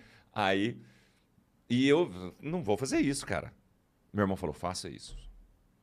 Aí eu falei, não, eu me acho, mas não é esse ponto. Me hospedei, Fabiano Cambota. A menina começou a se ligar pelas fotos, o roteiro que eu estava fazendo. e desconfiou que eu podia estar na cidade dela. E ligou em todos os hotéis da cidade. Até conseguir me achar no hotel que eu tava. E me ligou às duas horas da manhã no meu quarto. Ela tinha 15 Aí, anos. Não, a, a parte que é assustador disso é que, imagina o seguinte: ele, só o irmão sabia onde Só ele meu irmão. tava. E só o irmão. sa- Então, assim, quando Toca tocou o o telefone. telefone duas horas da manhã, eu desesperei. Uhum. Pensei, aconteceu alguma coisa, que meu irmão era o único cara que sabia onde eu tava. Eu atendi desesperado, coração a mil. Ela fala, tudo bem? Mentira. É a velho. fulana cambota. Eu falei, você tá de zoeira comigo? Ela falou, então, eu queria ir. Eu falei, ô amor, são duas horas da manhã. Você tem 15 Ô, anos. bebê. Você tem 15 anos. Vamos dormir? Cadê seus pais? Aí ela falou, não, mas eu, só uma passadinha. Eu falei, não tem uma passadinha. Ela falou, então posso ir aí de manhã? Eu falei, não pode não. Você vai preso. Eu falei, não pode não, porque eu vou viajar, eu tô indo embora daqui a pouco. Eu tive que esconder meu carro. É, o cara do hotel O ajudou cara, ele. o cara do hotel me ajudou.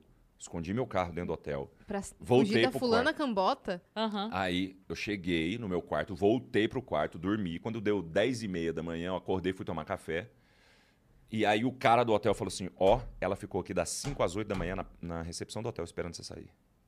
E ela- ele falou assim: todo mundo falou pra ela que você já tinha ido. Ela não acreditou, ficou aqui das 5 às 8 da manhã esperando você sair. Das 8 ela desistiu e foi embora. Ficou três horas na recepção do hotel.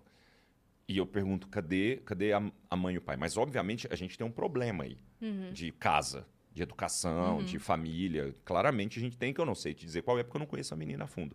Mas claramente tem um problema. Que menina de 15 anos liga duas horas da manhã no hotel e fica das 5 às 8 da manhã numa recepção Foi- sozinha. Foi ela que pediu pro seu irmão a foto pra tatuar, não? Ela que pediu a foto. Foi, né? Não, não, isso foi uma outra menina também do Paraná, que pediu a foto. O pessoal do Paraná tá O fervoroso. pessoal do Paraná hein? tá firme. A, a menina virou pro meu irmão e falou assim: Eu queria uma foto em HD do Fabiano. Aí meu irmão falou: Tá, pra que que é? Ela falou: Não, eu não quero falar. Ele falou: Aí eu não mando, né? Aí ela falou: Não, mas é que eu quero tatuar a cara dele. Meu irmão falou: Não vai tatuar a cara dele. Aí eu gosto, meu irmão tem menor paciência, tá? Seu irmão, ele é. é Meu irmão é de uma grosseria. A sensatez em pessoa. É, ma- mas meu irmão é meio, é meio grossão, desculpa ele, porque tá vendo. Ele é seu assessor? Seu ele, é, ele é meu empresário. Uhum. E ele é, ele é bem sem paciência. Assim. Eu amo meu irmão porque ele tem um jeito muito sincero. Meu irmão é muito sincerão. Muito sincerão. A menina virou e falou assim: Eu quero a foto em HD dele, que eu vou tatuar a cara do Cambota na minha perna, eu acho. Ele falou: Não vai, não. Ela falou: Eu vou sim. Ela- Meu irmão virou para ela e falou assim: Você nem conhece ele. Ele pode ser um assassino. Aí a menina falou assim: Mas ele não é. Aí meu irmão falou: Mas ele pode começar por você. Eu achei isso de uma grosseria. Ó, Então- o seu João fazendo escola. Nossa! Meu Deus, Ele velho. pode começar por você. A menina, a menina nunca fez uma tatuagem. É, é, ela fez uma tatuagem depois é, com um, né, um símbolo da banda e tal. eu Tudo acho bem, muito mais, tudo ok. é, eu acho muito mais legal quando a pessoa, por exemplo, ta- tatua uma frase de uma música minha. Como é o caso do Circo de um Homem Só. Tem muita gente que tem essa tatuagem. Tem um cara que pegou essa minha tatuagem do circo, que diz respeito ao Circo de um Homem Só, e fez. Eu achei aí ok, eu acho, acho, eu acho muito lindo. Mas minha cara na pele de alguém, eu ficaria, eu ficaria um pouco incomodado, assim, eu confesso. Hoje, não, correr, não correria esse risco. Por quê? Muito antes dela querer minha foto, ela já teria falado comigo, já teria visto que eu sou fuleiríssimo, sabe? Já ia até falar, ah, tá, tá. E nunca. A fulana cambota me nunca odeia. mais. Me odeia. É sim, mesmo? é, me odeia. Porque aquele Chegou a fazer não um boneco ela. voodoo. De eu verdade? não- tô falando sério. Tô falando sério. Porque pós isso, Como você soube? Ah, mas Eu é o amor disso. e o ódio, né? Porque É, o amor. Ali, ó. Porque eu estava deitado na minha cama Porque e de do repente nada. Porque do nada eu tava deitado na cama, o rapaz da churrascaria do lado. O rapaz da churrascaria do lado veio com um espeto em É. mim. Eu falei, gente, que esquisito. e eu fiz assim. E eu fiz assim, ele falou: Estou sob comando de fulana cambota. Tchum. Aí, e eu não. é, eu, eu soube depois que ela tinha realmente dado uma pirada, entrou pra um aceito do negócio aí. De verdade? De verdade, isso, Aham. de verdade. E fez um boneco voodoo meu. Que. Que te deixa em casa toda que semana. me de... é. não sei o que ela fez. Mas ela fez mesmo o negócio. E é um absurdo, porque é, eu, eu, não, eu não deixo de me culpar por isso. Porque, cara, a gente vive um culto à celebridade, certo? Vamos, agora vamos entrar Sim. num assunto meio filosófico da coisa. Sim. A gente vive um culto a, a- Eu odeio isso. Eu odeio, eu não quero pra mim. Você fala assim, ah, mas todo cara que quer, faz arte quer ser famoso. Não, não, eu quero obter sucesso. São duas coisas distintas. Porque eu poderia ser muito mais famoso.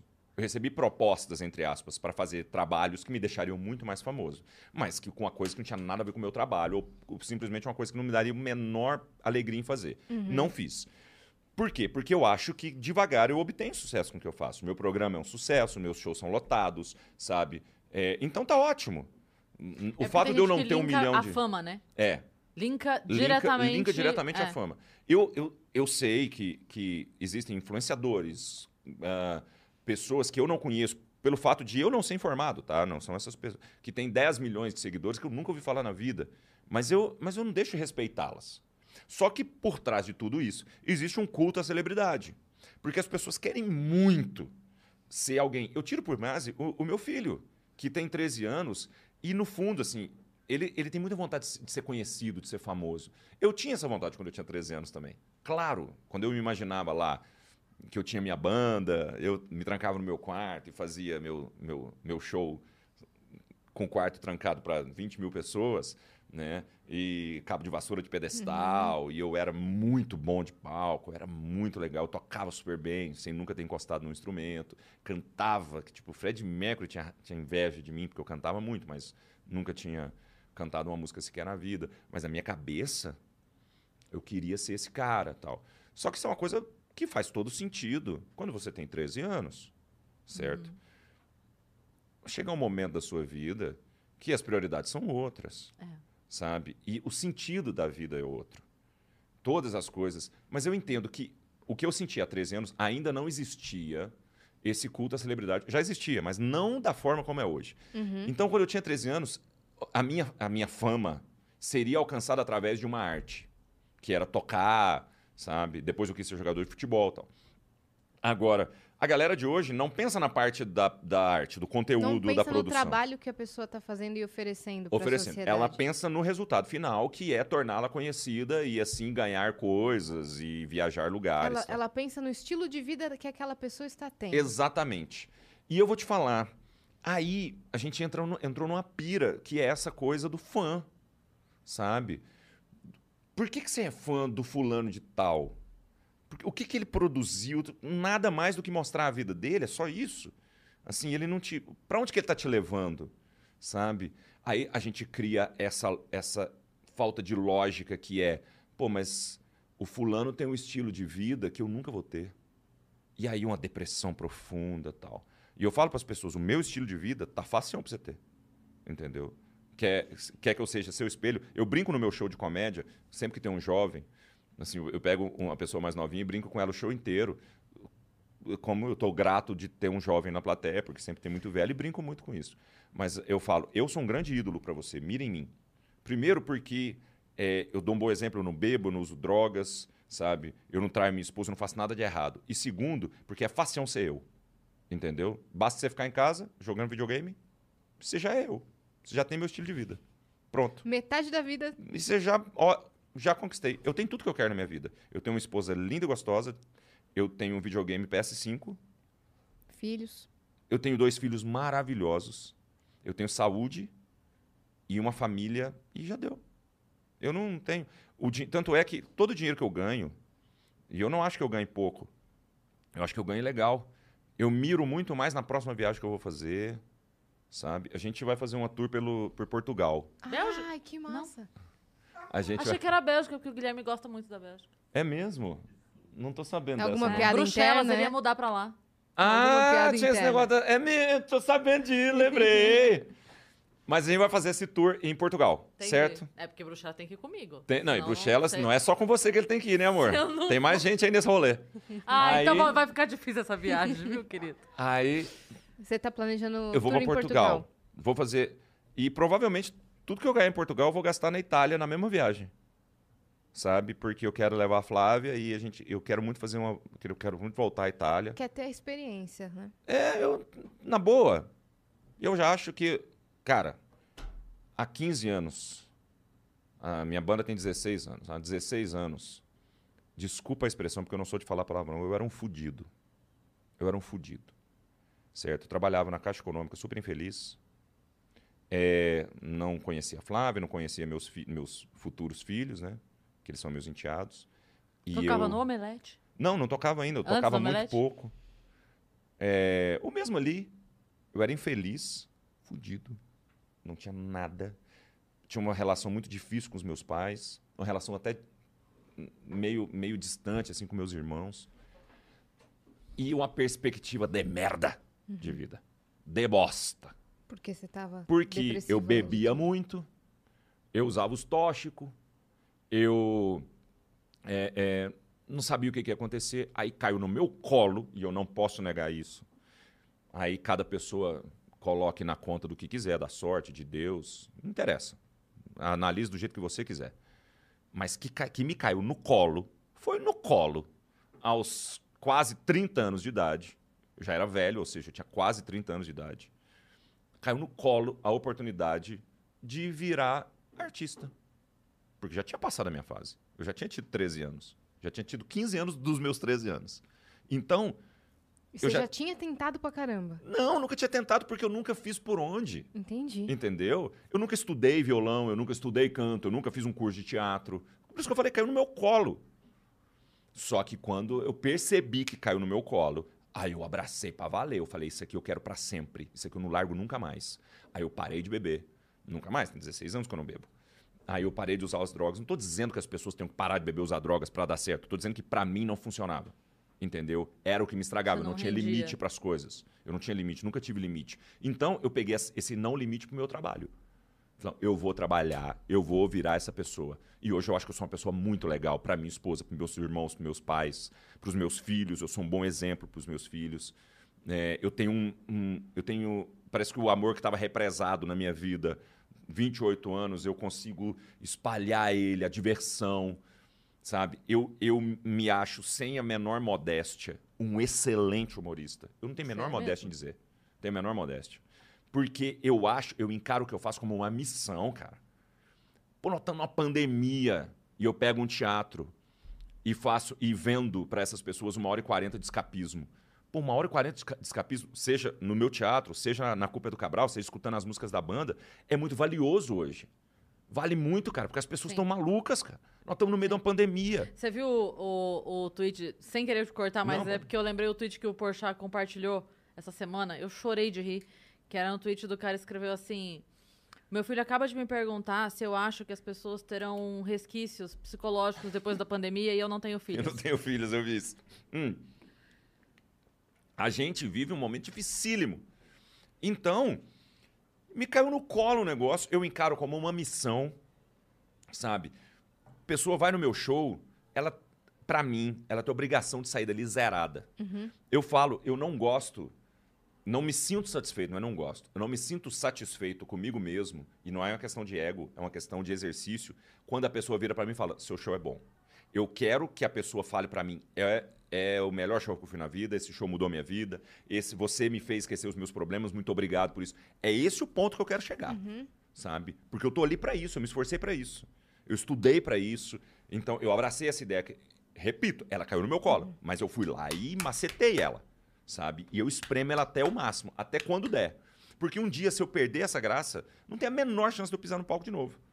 Por isso que eu falo, eu, eu, eu, eu, vivo brincando com o meu irmão, com o Guilherme, que é empresário da banda, eu falo, não me deixe juntar uma certa quantia de dinheiro. Não me deixa. Porque se eu juntar e achar que eu não preciso trabalhar mais, Você vai ficar confortável. eu, eu, eu acabou pra sair. Eu não trabalho mais, não subo no palco mais. Porque a partir do momento que eu. E não, não é que o meu interesse seja dinheiro, mas o meu, a minha gana, o meu tesão de estar ali, se eu achar que eu não. Eu não devia estar ali, eu não vou estar. Motivo pelo qual eu não faço a dança do TikTok. Porque eu não sirvo pra isso. Eu não vou me prestar uma coisa só pela coisa. Ou eu faço aquilo bem feito, ou não tem, não tem por que eu fazer. Isso, obviamente, te coloca em certos caminhos, uns mais fáceis, outros mais difíceis. Sim. Alguns, algum- eu diria que a maioria vai te jogar por caminhos mais difíceis. Entendeu? Eu não vou pautar a minha carreira por fazer uma graça que eu não vejo graça. Eu não vou pautar a minha carreira por usar o texto de, de putaria que eu já usei em 2009 e que funcionava, porque eu não faço mais isso. Eu não sou esse cara.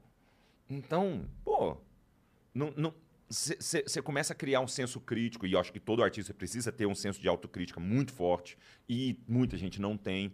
Então, dessa forma, eu vou conduzindo a minha carreira de uma, de uma forma muito leve, juntando a- ao que a gente estava falando a essa coisa do fã.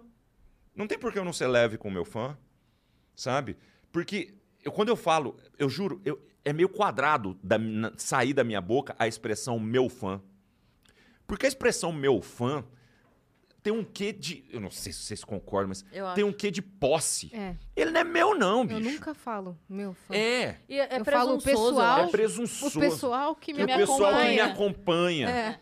Não, eu Tá, já- mas. Eu, eu sinto já isso no quando vai é, definir a profissão, sabe, hotel? Uhum. É tipo, nome, não sei o que, não sei o que, profissão. O falar humorista, eu já acho presunçoso.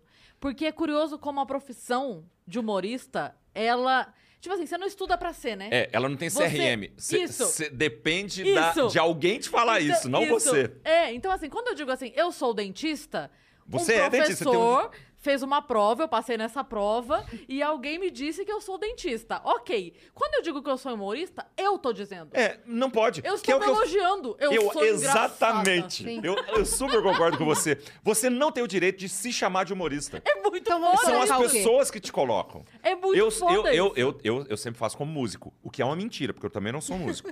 Mas eu me coloco como músico de vergonha de falar que eu sou humorista. Mas você sabe que existe. Eu fiz uma piada falando sobre isso. É. Dessa minha Mas dificuldade. isso é. Eu tenho uma dificuldade. Eu acho perfeita essa sua É. análise. É, Eu é acho muito perfeito. foda. Porque não, nós não temos CRM, nós não temos OAB. Então, o cara pega e faz um open lá no bar qualquer. E o Instagram dele já é João E Humorista. aí, no dia seguinte, lá na- embaixo do nome dele, tá lá como profissão, humorista barra comediante. E a gente não tem Quem o que vai fazer. dizer? Quem E- vai E dizer? quem vai dizer que não? Mas é muito engraçado porque é a gente mesmo que se... É como se eu amanhecesse... E é exatamente o que você é. falou. Eu amanheci e falei, e falei, hoje eu sou engenheiro. Sim. É. E hoje, eu- hoje, você quer saber? Pode me dar uma prancheta aí que eu vou fazer um prédio agora. É como se você pegasse as sete faculdades que você foi, em cada Aham. ano, e colocasse todas as Eu, pessoas eu que sou você tudo. um eu sou ano. advogado, eu sou jornalista, eu sou. Ah. Não sei o que, que você forma, o que, que você vira quando você faz rádio e TV, porque eu fiz quatro anos, não descobri.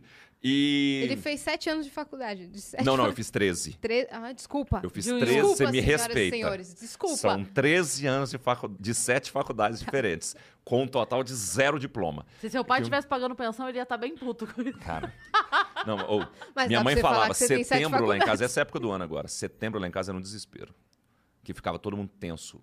Com Pra aqui na o mão. Fabiano vai? Que todo gostando? set- Tá gostando? setembro chegava, todo mundo ficava, agora é a hora que ele costuma largar a faculdade. Ih, filho, tá gostando? Então, era uma tensão, cara. Não, e algumas eu, tipo, direito eu larguei no terceiro ano, né? Nossa, Nossa. você foi longe no direito. Fui, não, longe eu não fui, porque não ia a lugar nenhum. Né? Tipo, é, é, mas é. Eu só gastei meu tempo lá. Não era pra mim, claramente não era pra mim. Isso antes de aparecer o lance de você ter uma banda? Muito antes. Entendi. Quando, quando a banda apa- apareceu valendo, eu já não, não fazia mais faculdade.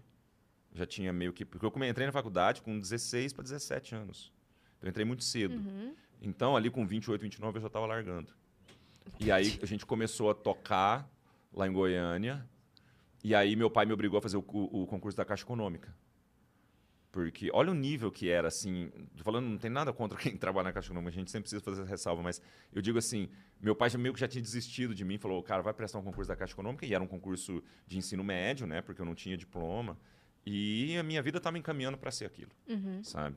E, poxa, eu era um cara que tinha passado por um monte de faculdade federal, Unesp, é, faculdades boas, a Federal de Goiás, boas faculdades para depois estar ali. Então, eu era, eu era olhado como um certo desperdício.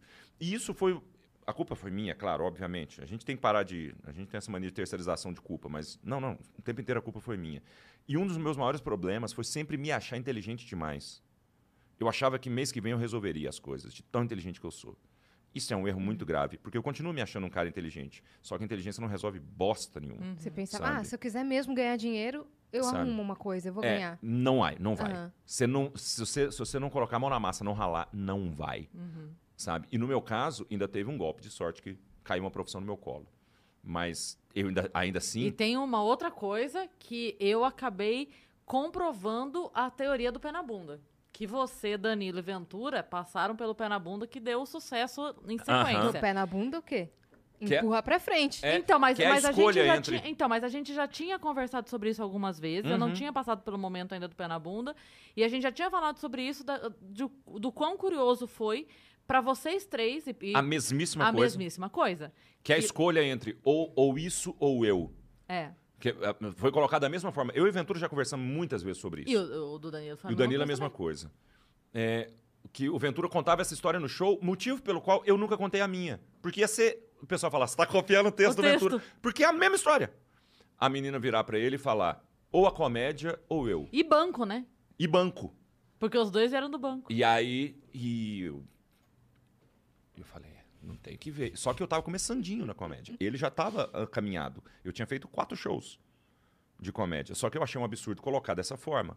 E eu lembro que meu pai, que não se intromete em absolutamente nada, a pessoa mais discreta do mundo, virou pra mim e falou: Fique tranquilo, meu filho, você trocou ela por você. Isso ficou muito guardado em mim. Essa frase do meu pai, que nunca se intrometeu. Porque ela em te nada. botou um limite? O que que foi? É, ela falou. ó, a, ela- a frase foi: a banda eu aguento. A banda eu aguento? Era a coisa que eu mais amava fazer. Ela falou: a banda eu aguento. Se você começar com essa história de fazer show de comédia, ou é isso ou eu. Agora, imagina se eu tivesse escolhido ela. Provavelmente a gente nunca, nu- nunca teria se conhecido, inclusive. Sabe? E aí as coisas acontecem. Aí eu fiquei muito mal. Foi quando eu me mudei para São Paulo. Eu fiquei muito mal. Fiquei deprê. E as coisas valem a pena. Eu falo, eu sei que você tá no seu momento em casa, que, pô, você fala, caraca, eu tô no emprego bosta, ou então eu tô sem emprego, ou meu namorado, minha namorada terminou comigo, ou seja qual for o seu dilema, sabe? Tem muita gente que vive o dilema da grana, até da saúde, cara. Tem uma coisa que é o seguinte: vai passar. Vai passar. Calma, porque pode ser que demore. E o meu não foi rápido, não.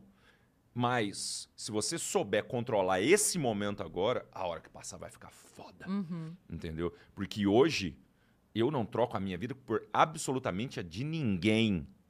Você entendeu? Eu sou apaixonado na minha esposa, eu sou maluco pelos meus filhos, eu tenho um- uma doideira pela minha família, pela minha vida. Eu amo a vida que eu tenho, eu amo meu lugar, o meu gato, sabe? Os meus gatos de BH, meu gato de São Paulo, eu tenho maluquice pelas minhas coisas, pelas Por ser você, por né? ser eu. Cara, eu acho a minha vida muito boa. Mas há 10 anos tava uma bosta. Eu também não troco. Sabe? Eu não Eu troco. também não troco. Se você não. virar pra mim e falar assim, mas você também não queria ter o alcance que o Whindersson tem? E eu vou te falar com todas as letras. Eu quero aumentar sempre o meu alcance. Mas não trocar ela por ela. Porque ele fez por onde ter o, alcance que ele tem. O que ele tem é dele. O que ele tem é dele e eu digo o Só seguinte... ele sabe o que ele abdicou só pra ele, falar. só ele sabe como é que ele fez pra chegar lá. Você entendeu? Como é que eu E viro... o peso que isso tem. Porque a pessoa quer, o, Uhum. quer o bônus, mas não quer o ônus Ah, que e vem o ônus junto. é pesadão, hein, velho? Ele só tá É, tomando é. na cabeça, É, né? o ônus é. É. pesadão. Mas eu digo assim, ele sabe o que, que levou ele a isso tudo. E ele sabe o tamanho da, da, da tal cruz que ele carrega. É, é mérito e é bomba dele. E eu cuido do meu mérito da minha bomba. Entendeu? Também não sim. acho que é fácil. Mas é, eu quero o meu, cara. Uhum. Isso aqui, eu valorizo muito. que- Pode ser pouco aos seus olhos. Pra mim é pra caramba. Porque eu sou um cara que, que nunca imaginei que eu fosse estar aqui. Nunca. Sabe? E eu, eu, tenho, eu tenho um problema sério que eu discuto na psicanálise, que é eu mereço o que eu tenho. Isso é muito difícil, né? Tudo que eu tenho, eu mereço a mulher que eu tenho, eu mereço meus filhos, eu mereço entrar num teatro e ter 500 pessoas me aplaudindo. Você tem a síndrome do impostor, às vezes? Eu às vezes tenho. Eu às vezes tenho. E eu, e eu tenho cuidado com isso para não me sabotar por causa disso. Uhum. Porque, ao mesmo tempo, eu também me acho foda. Eu me acho, eu não tenho modéstia nenhuma. É, não é errado. As pessoas confundem humildade com isso, sabe? Assim, É que você não acha eu- que você não... Você acha que você não fez por onde antes? eu acho é que... Ai, tem tanta coisa aí. Não quero ser sua Não, psicanalista. É, não, não. É, tão- é muito doido porque eu discuti isso hoje, Aham. sabe? Isso foi uma discussão hoje, inclusive. Que é. Eu, eu acho mesmo, se você, você olha, assim, a minha esposa é mais bonita que eu. Um parâmetro. Ela é lindíssima, muito gostosa. Eu tô ok. Não acho eu ruim, não. Tô, tô bem. Pra mim, pra- aliás, perto do que eu era, eu tô maravilhoso. Pode ser que Ela- perto do Caio Ela Castro. te conheceu com o cabelo, né? Não, não. Não, ela já não, ela tinha? conheceu, eu já tinha cortado o cabelo. Senão ela não tinha nem é, me não olhado. tinha. Nem me olhado. Mas certo, aqui já tenho. Eu não fiz filhos. E aí eu ganhei de presente dois maravilhosos. Maravilhosos, sem defeito. Se eu pudesse desenhar, escolher as características que eu queria numa criança, essas crianças não seriam tão legais quanto eles são. Aí, eu, eu sou apaixonado pelos meninos. Aí eu vejo assim, eu tenho um irmão que cuida da minha carreira, sendo ele médico, Nossa. sabe? Uma pira. E acaba cuidando dos seus amigos também, porque a Mariana torceu um pé um dia pra quem recorre. É mesmo? Pra Rodolfo, ele Não que sabia. foi, não foi, mano? Aí ele falou, como é que tá? Tá assim, tá assado, mas torceu como? E não sei o que, tá sentindo o quê? Aí ele foi, fez uma consulta... Online? Online? Ele é, ele é bom nisso. Mas você entendeu que doideira? Aí eu, eu, eu começo a olhar e falar assim, eu fiz realmente por onde? Agora eu acho que fiz, sei lá, nos últimos 10 anos. Fiz sim. Eu sou um bom pai, eu sou um bom marido, eu sou um bom artista, eu sou um cara que estuda, sabe? Eu, eu ouço gravação minha de 15 anos atrás, eu penso, cara, como eu cantava isso mal, errado tal. Eu estudei pra melhorar isso, pra cantar afinado, pra cantar em cima do tom, bonitinho, cravado, sabe? Eu, eu fiz por onde, tal, ok. Só que eu penso em diversas instâncias. Primeiro, tem gente muito melhor que eu que está muito que tá bem atrás. Tem gente é, que ralou mais e não chegou. Eu penso um pouco nisso. E eu penso o seguinte: tá, tá muito bom. Hum, Eu, eu, enquanto tava ruim lá atrás, antes de eu trabalhar com isso, ou mesmo depois trabalhando, quando eu estava no, no- sabe, no fundo do poço ali, aqui em São Paulo já. É, eu não reclamei, não, cara. Sabe? Segui em frente e tal. Eita! Olha o climão que ficou depois desse papo. Fica com esse papo de bosta. Eita. Estamos online? Caímos. Ô, fulana cambota. Ela tá com... Meu Deus Tacou o do céu. voodoo do cara. Calma, Aí, olha aí. tá Eu falei vendo? com fulana cambota e ia derrubar essa live. Tá vendo? Foi? E aí? Aí, ó, pareceu um show agora. É o, As é o duas nosso, assim, o nosso coisa entrou, será? Vê aí, Fê. Vamos lá, vamos descobrir. Vamos descobrir, deixa eu ver aqui. Também o clima. Olha lá, escureceu. Já volta. Não, deixa eu conferir se tem alguém dando bronca em mim. Não. Porque meu irmão sempre. Tá on. Estão falando lá. que tá on. Tá Tá, on? online. Tá on? Tão falando Ah, que tá então on. tá bom, porque eu ia entrar aqui pra ver. Ah, a gente tá on? Estão Tá. falando que sim. Que tá Então tá tudo- bom. Tudo certo. Aí. Nossa, mas também eu. Tá... A gente A gente tava... vamos, vamos tornar, vamos tornar o assunto mais leve? Vamos, Mas aí, vamos. enfim, eu sou muito grato pelo que eu tenho, muito Certo. feliz pelo que eu tenho. Não tenho inveja de quem tem o que eu não tenho. Uhum. Também não tenho pena de quem não tem, não é isso, sabe? É, cada um tem, os- tem é, a sua jornada individual, né? Essa jornada, ela precisa ser aproveitada. Aham. Cara, o final da gente é um só, certo? E Sim. ele e não tem outro, não. Não se engane, não, irmão. É, é- todo mundo aqui vai para o mesmo lugar. Só que isso aqui, esse caminho que a gente está fazendo, é você quem vai, quem vai Sim. fazer, cara. É do jeito que você quer, cara. Sim. Sabe? As suas escolhas. Para de, como eu falei, para de terceirizar. É você quem vai fazer, é você quem vai. é, é, o seu destino tal. Uhum. Pode ser que caia no seu colo como caiu no meu. Mas se você não Mas fizer quando por- cair, mas quando cair, você tem que estar ali, porque para ter acontecido já na sua vida, ou para acontecer outras vezes e você não perceber, é dois palitos. e quando cair não é fácil. Não, não, não, não. E vai É. dar trabalho. Vai dar, Vai dar muito muito, trabalho. trabalho. É, e é exatamente isso. Muitas pessoas não consideram esse trabalho, né? Porque Não, vê o não. glamour. Porque ninguém posta a, a hora da faxina, ninguém posta, né? Eu- a pessoa eu- eu- posta eu- a casa limpa. É, eu gosto, eu, gosto de postar, eu gosto de postar É, minha não, eu, lavagem. eu falei de É, maneira. um Não, não. exemplo geral. Mas, É. o- mas eu, usando a mesma analogia, e agora sendo literal, eu sempre gosto de postar lavando louça. Por um motivo simples. Não tem nada mais anti-glamour do que lavar louça. As pessoas te aplaudem. Você sai de um teatro, sábado à noite. Fiz Botucatu. Lindo teatro. Já fez Botucatu? Já. Maravilhoso teatro, você viu? Teatro Não- lindo. Não, nunca vi. Lindo, lindo teatro Botucatu. As pessoas acabam o show e aplaudem de pé. Aí você faz assim. Aí você faz assim, ó. E parece que você é inundado de querência, que as pessoas te amam. É, as pessoas te adoram. E você sai do palco gigante. E não tem como. A pessoa fala com você, você fala grosso. Eu lembro que eu saí de Botucatu, voltei de carro sozinho. parei no, naquele rodo service que tem ali na, na estrada e pedi um sanduíche, assim, eu tava me sentindo pra caramba, comi um sanduichão, aí tinha uma mesa do lado e o pessoal me reconheceu e eu, sabe? Yo. E ô, doido, Ah, sou eu mesmo. Sou um rockstar, mano. Para. Olha mesmo, olha É. mesmo. A hora que eu cheguei, Tire foto de mim, do que eu comendo esse sanduíche. meio paparazzo. É. Cheguei em casa, eu abri a porta, a minha louça falou, então, Oi. aqui você não é ninguém não, irmão. Se você não me lavar agora, eu vou feder pra você largar de ser idiota. Nossa, é, mas é bem Era assim duas e meia da manhã, a minha louça falou assim: vamos voltar pro seu lugar, Fabianinho?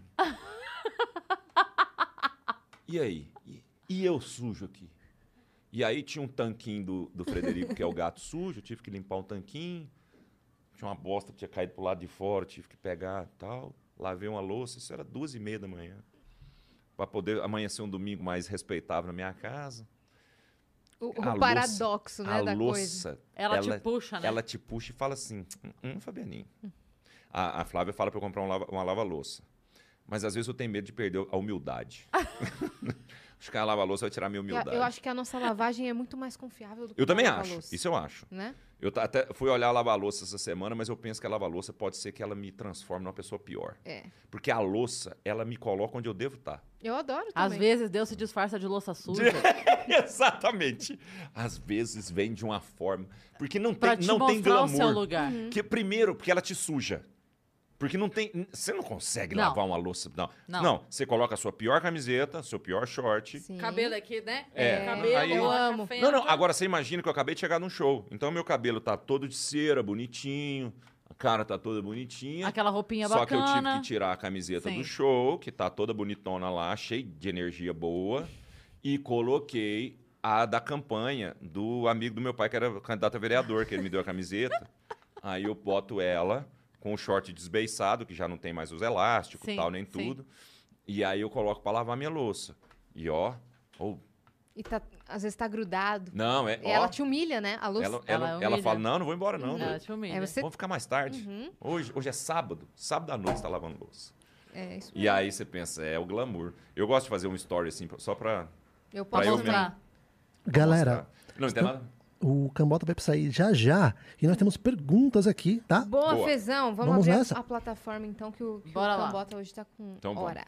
É, lembrando que eu tenho horário só porque a gente tem show daqui a pouco. É, daí... Vamos, vamos É respeitar, o- né? O show do quanto a Pedra. gente pode pagar, né? Do seu É, tempo. tem que ver Ó. também. meu- O Joab Procópio mandou 300 Sparks e falou: Fabiano Cambota, conta-se nos dedos as vezes que chorei com, com uma música e uma delas foi a sua, a música Oi.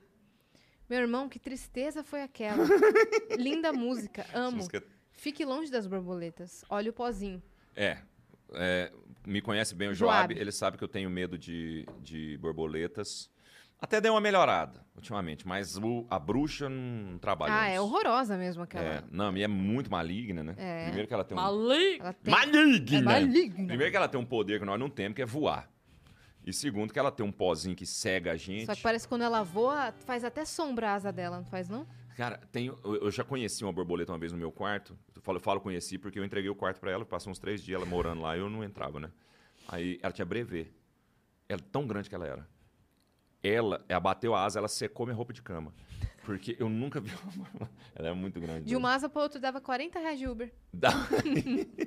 Era um absurdo. Eu olhei a asa dela, tava escrito PT483, que era, era o, o número da aeronave. Sim. Ela era incrivelmente, ela era muito grande. Enquanto ela não saiu do quarto, eu dormi na sala. Ela ficou uns três dias no meu quarto.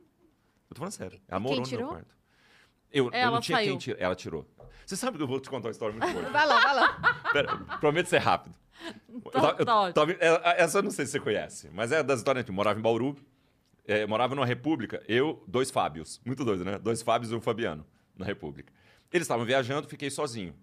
Cheguei em casa um dia à noite, tô falando no telefone com a minha mãe, olhei assim no chão, tinha um quebrado no azulejo. Falei, um quebrado no azulejo. Falei, mãe, peraí, parece que o meu azulejo quebrou. Deixei minha mãe aqui esperando. No que eu fui, cheguei mais perto, o quebrado do azulejo mexeu. Eu falei, ah! Porque eu entrego norma, na moral, assim, sabe? Eu não tenho, eu tô. Aí, falei minha mãe, falei, mãe, eu vou ligar pra senhora depois Minha mãe morava em Goiânia. Bauru. meu azulejo Falei, quebrado andou. tem, um- tem, tem um negócio aqui, vou ter, vou ter que lidar com um, um- um ser aqui que eu nem sei o que, que é. Desliguei o telefone e fui olhar. Aí o ser se movimentou. E eu percebi que era um morcego, um filhotinho de morcego, desse tamanho assim. Provavelmente com uma asa ou uma asa quebrada. Por isso que ele estava se rastejando. Eu falei, não há problema. Tirarei o morcego, hétero top que sou. Não sou nada dessa pessoa Macho alfa. macho alfa, mas dentro da minha casa não tinha como ser, porque eu tava sozinho, não sei. Aliás, talvez o filhote de morcego era o macho alfa, mas ele ac- acabara de ser desafiado por mim. Eu falei, eu preciso tirar isso aqui. Fui lá, catei um rodo e comecei a empurrar o morcego para fora de casa. Porque voando ele não ia, certo? Ele tá com a casa quebrada. Só que ele corria. Aí ele grudou atrás do sofá. Aí eu tive que bater no sofá. Nós ficamos brigando 45 minutos. Eu e um filhote de morcego com a asa quebrada. E claramente ele estava ganhando. Aí, e a gente brigando, brigando. E claramente ele estava vencendo. Claramente. Assim, por, por pontos, ele estava ganhando. Você entendeu? Só o nocaute me resolvia. Aí, eu puxo pra lá, puxo pra lá. De repente, ele em- parou assim no rumo da porta de saída de casa. Eu abri a porta, falei, daqui eu dou um golpe e jogo ele pra fora. Porque vai entrar de novo. Joguei ele pra fora. Aí deu um golpe bom, ele bateu lá na outra porta do outro apartamento. Aí eu falei, aí ele mexeu mais um pouquinho de lá. Eu falei, não, para não ter perigo de voltar, o que, que eu vou fazer? Jogo ele escada abaixo. Meu Deus. Se eu jogar, subir escada, ele não consegue. Entendeu? Aí eu tô livre. Aí vamos ver quem venceu. Peguei, joguei ele escada abaixo. Bateu lá, mexeu, mexeu. Voltei pra casa e eu tenho muita pena de bicho. Eu não tenho coragem de matar bicho nem nada. É, aí eu voltei pra casa, fiquei meio preocupado. Liguei pra minha mãe e falei, então, mãe, briguei com o, o- Era um morcego aqui de asa quebrada, não sei o que, que tá De acontecendo. 1,80m. É. Desse tamanho ele era, juro pra você. Era Ai, um meu filhotinho desse tamanho. E eu fiquei com dó. Aí eu fiquei com dó, eu fa- falando com minha mãe, eu falei, não, mãe, peraí que eu preciso lá ver se ele morreu ou não, que eu não vou dormir, se ele tiver morrido. Aí eu fui lá, procurei lá embaixo da escada, ele não tava. Olhei pra minha porta, ela tava aberta. Eu falei, não é possível que ele entrou em casa de novo. Mas não subi escada, ele não subiu, não. Aí eu comecei a ficar numa pira muito doida. Entre ter pena do morcego de asa quebrada. E medo dele ter e entrado medo de dele novo. ter entrado de Enfim, voltei pra casa, olhei as janelas tudo abertas. Tinha uma janela que tinha um, era a janela da, da cozinha gigantesca, assim, aberta. Falei, oh meu Deus do céu, o que, que eu fui deixar a janela aberta? É aqui, por aqui que ele entrou. Eu olhei e realmente passavam uns morcegos lá longe nas árvores, assim. Eu falei, ali, ó, é dali. E ele deve ter entrado aqui sem querer, bateu a asa, ele já é meio filhote, não tem muita. Aí, eu, aí na mesma hora, minha cabeça pensando assim, e a mãe dele vai procurar ele? E agora a mãe. Então vamos fechar essa janela. Porque senão a mãe dele vai descobrir o que, que você fez com No ele. supermercado dos morcegos, a mãe já tinha mandado anunciar Não, no, você no entendeu? microfone lá. Não é todo Batman que é órfão, não, querido. Uhum. Esse morcego pode ser, pode ser que esse morcego tenha mãe. Aí eu fui fechar, fui fechar a janela. Aí eu fui, juro pra vocês, fui fechar a janela. No que eu peguei, a janela era grande. No que eu peguei, assim, tava escuro, era noite. Eu senti no meu cotovelo Ah, não. aquele, aquele, aquela cedinha, Ai, ai, ai, ai. sabe? Aham. Bicho, eu dei um tapa, assim, ó, e eu destruí meu guarda-chuva, porque era só um guarda-chuva. Mas ele preto, dobrado, parecia muito Sim, um morcego. Sim, sim, sim. Me Ele preto, cara, muito agora. eu, eu acabei com o guarda-chuva que tava lá em casa, era só um guarda-chuva que tava pendurado assim no meio da janela. pra- Eu acabei com o guarda-chuva. Nem meu era o guarda-chuva. E eu dei, cara, porque ele passou o guarda-chuva. Imagina, aquela Uhum. seda do guarda-chuva passou no meu cotovelo, minha cabeça na hora. Claro, claro. Você Na tava hora. totalmente condicionado. Claro. Aí, nossa, deu um tapa no, no guarda-chuva, joguei ele longe. E o morceguinho? Destruí. Aí nunca mais vi o morcego. Mas não consegui dormir, cara. Eu não consegui dormir aquela noite. Uma vez no Copan entrou um morcego no meu, no meu, na minha kitnet. Mas, mas você mora aqui em andar? Eu morava no sexto. Ah, tá. Não, então entra. Sexto entra. Aqui, aqui nessa região também tem muito Tem, morcego. tem. Muito. É. A gente vê direto noite voando. Não, e é, e é uma tristeza, assim, ver. Porque morcego, você fala, ah, mas ele só se alimenta de fruta. Não interessa, cara. Não interessa. É uma questão de. Não, ai, por favor. beleza, não importa. Claro que importa. Olha o morcego, tá aí horroroso. Você morre de medo. Sabe? Justino Ramos. Vamos lá, Justino. Vamos lá. Fabiano, Justino. você é de longe um dos top 3, de perto não, mas de longe. Quando ele vai pessoalmente no show, ele não gosta muito, mas na TV, assim rola. Risadaria, sabe? Que tá lá, assim, ó. Um dos três melhores, provavelmente quando tá no programa só eu, Nando e Rafa. Eu sou um dos três melhores. Sou mega fã do Cabral e minha maior frustração é ainda não ter conseguido ir numa gravação. Comecei a namorar essa semana e já estou arrastando o meu amor pra conhecer o Pedra. Mês que vem vamos no, bar, no Barbichas, né? Boa. No comedy. Vocês são demais. O, Ju- o Justino é ele, né? Boa, Justino, gostei de você. Ele usou os caracteres bem, né? Pra É. mandar a Usou- pergunta. E aliás, Justino, mandar é, mensagem. só pra dizer, eu fico muito feliz com a galera que acompanha o trabalho do Pedra, acompanha o programa, a galera que sabe é, de todas as nuances do meu trabalho. Eu fico muito feliz assim quando essa galera entra em contato. Acompanha Obrigadão, mesmo, Justino, né? é. Obrigado, velho. Agora, Justino, namorando uma semana e meu amor, querido. Calma, Justino. É, é, vamos, vamos. Desacelera aí, Eu tô irmão. brincando. Às vezes a pessoa já Desemociona tava aí. ficando há muito tempo, de repente. Não, é, mas tá meio emocionado, Não Justino, é, né? Justino? Calma, Justino. Não? Tadinho, Justino. Ó, Ronins falou: Olá, meninas e Fabiano. Olá. Eu tenho 25 anos e escuto Pedra Letícia desde 2012. Posso afirmar que suas músicas passaram por boas partes da minha vida. Obrigadão. Realmente quero ir a um show de vocês. Venham para Fortaleza assim que possível. Se puder, você poderia tocar a música Oi? De novo, De novo. oi? Você sabe que oi. Você vai ter que tocar. É, eu até. É, só um comentário tem- agora tem que uma- ele falalou. Tem uma ele nota aqui meio falou. desafinada. Vai, pode falar que eu vou É, afinar o violão. Ouço Pedra Letícia desde 2012 e tal, né? E aí, fã tem essa coisa de, ah, eu sou, eu sou, eu sou fã mais tempo do que você é fã e tal. É. E eu lembrei de uma Disputa coisa. É, disputa de fã. E eu lembrei de uma coisa que aconteceu no Twitter, que acho que final. Quando, quando que você escreveu a banda no meio do mato? Quando que aconteceu o negócio? Foi em 2011 pra 2012, a banda no meio do mato. Então foi final de 2011, porque você já tinha escrito a música, mas não tinha lançado, foi isso? Foi, provavelmente. Na verdade, eu fiz essa música. É, eu fiz essa música ali em 2011. A gente lançou em 2012 no, Então no foi disco isso. Eu Sou Pedreiro. Porque eu lembro que no final de dois, você já tinha me contado a história do que tinha acontecido da banda do meio do mato e já tinha escrito. Uhum. E eu lembro que eu fui eh, mandar Feliz Ano Novo, alguma coisa assim no Twitter, escrevendo isso aqui pra bandinha do meio do mato, Pedra Letícia. Uhum. E aí veio uma pessoa me xingar.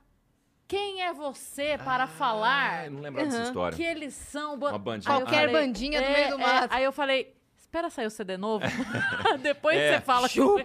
Porque foi, porque foi, foi um jornalista que escreveu que uma banda que tava vindo lá do meio do mato, querendo fazer sucesso na cidade grande. Nossa, era, era horrível assim, a crítica. E, e, e eu, eu, eu não tenho nada contra a pessoa me criticar com base. Sabe? Teve um cara que fez um, uma resenha mu- muito ruim a respeito do nosso primeiro disco, mas era embasado. Entendeu? Ele falou: olha, disco começa assim, termina assim e tal. E eu, eu não, pô, tá bom, eu respeito. Agora, o cara vir com esse papo de, ah, lá vem uma bandinha lá do meio do mato. Meu irmão, você Ai. não sabe quantas pessoas desse país vieram do meio do Cara, mato aí, aí, eu, aí, eu, aí eu escrevi numa boa. Por isso que a banda não era. Nós somos a banda do meio do mato. Essa é a música Nós infantil? somos pedra no sapato. Quem não nos ouvir ou não nos entender, nós não ligamos pra você.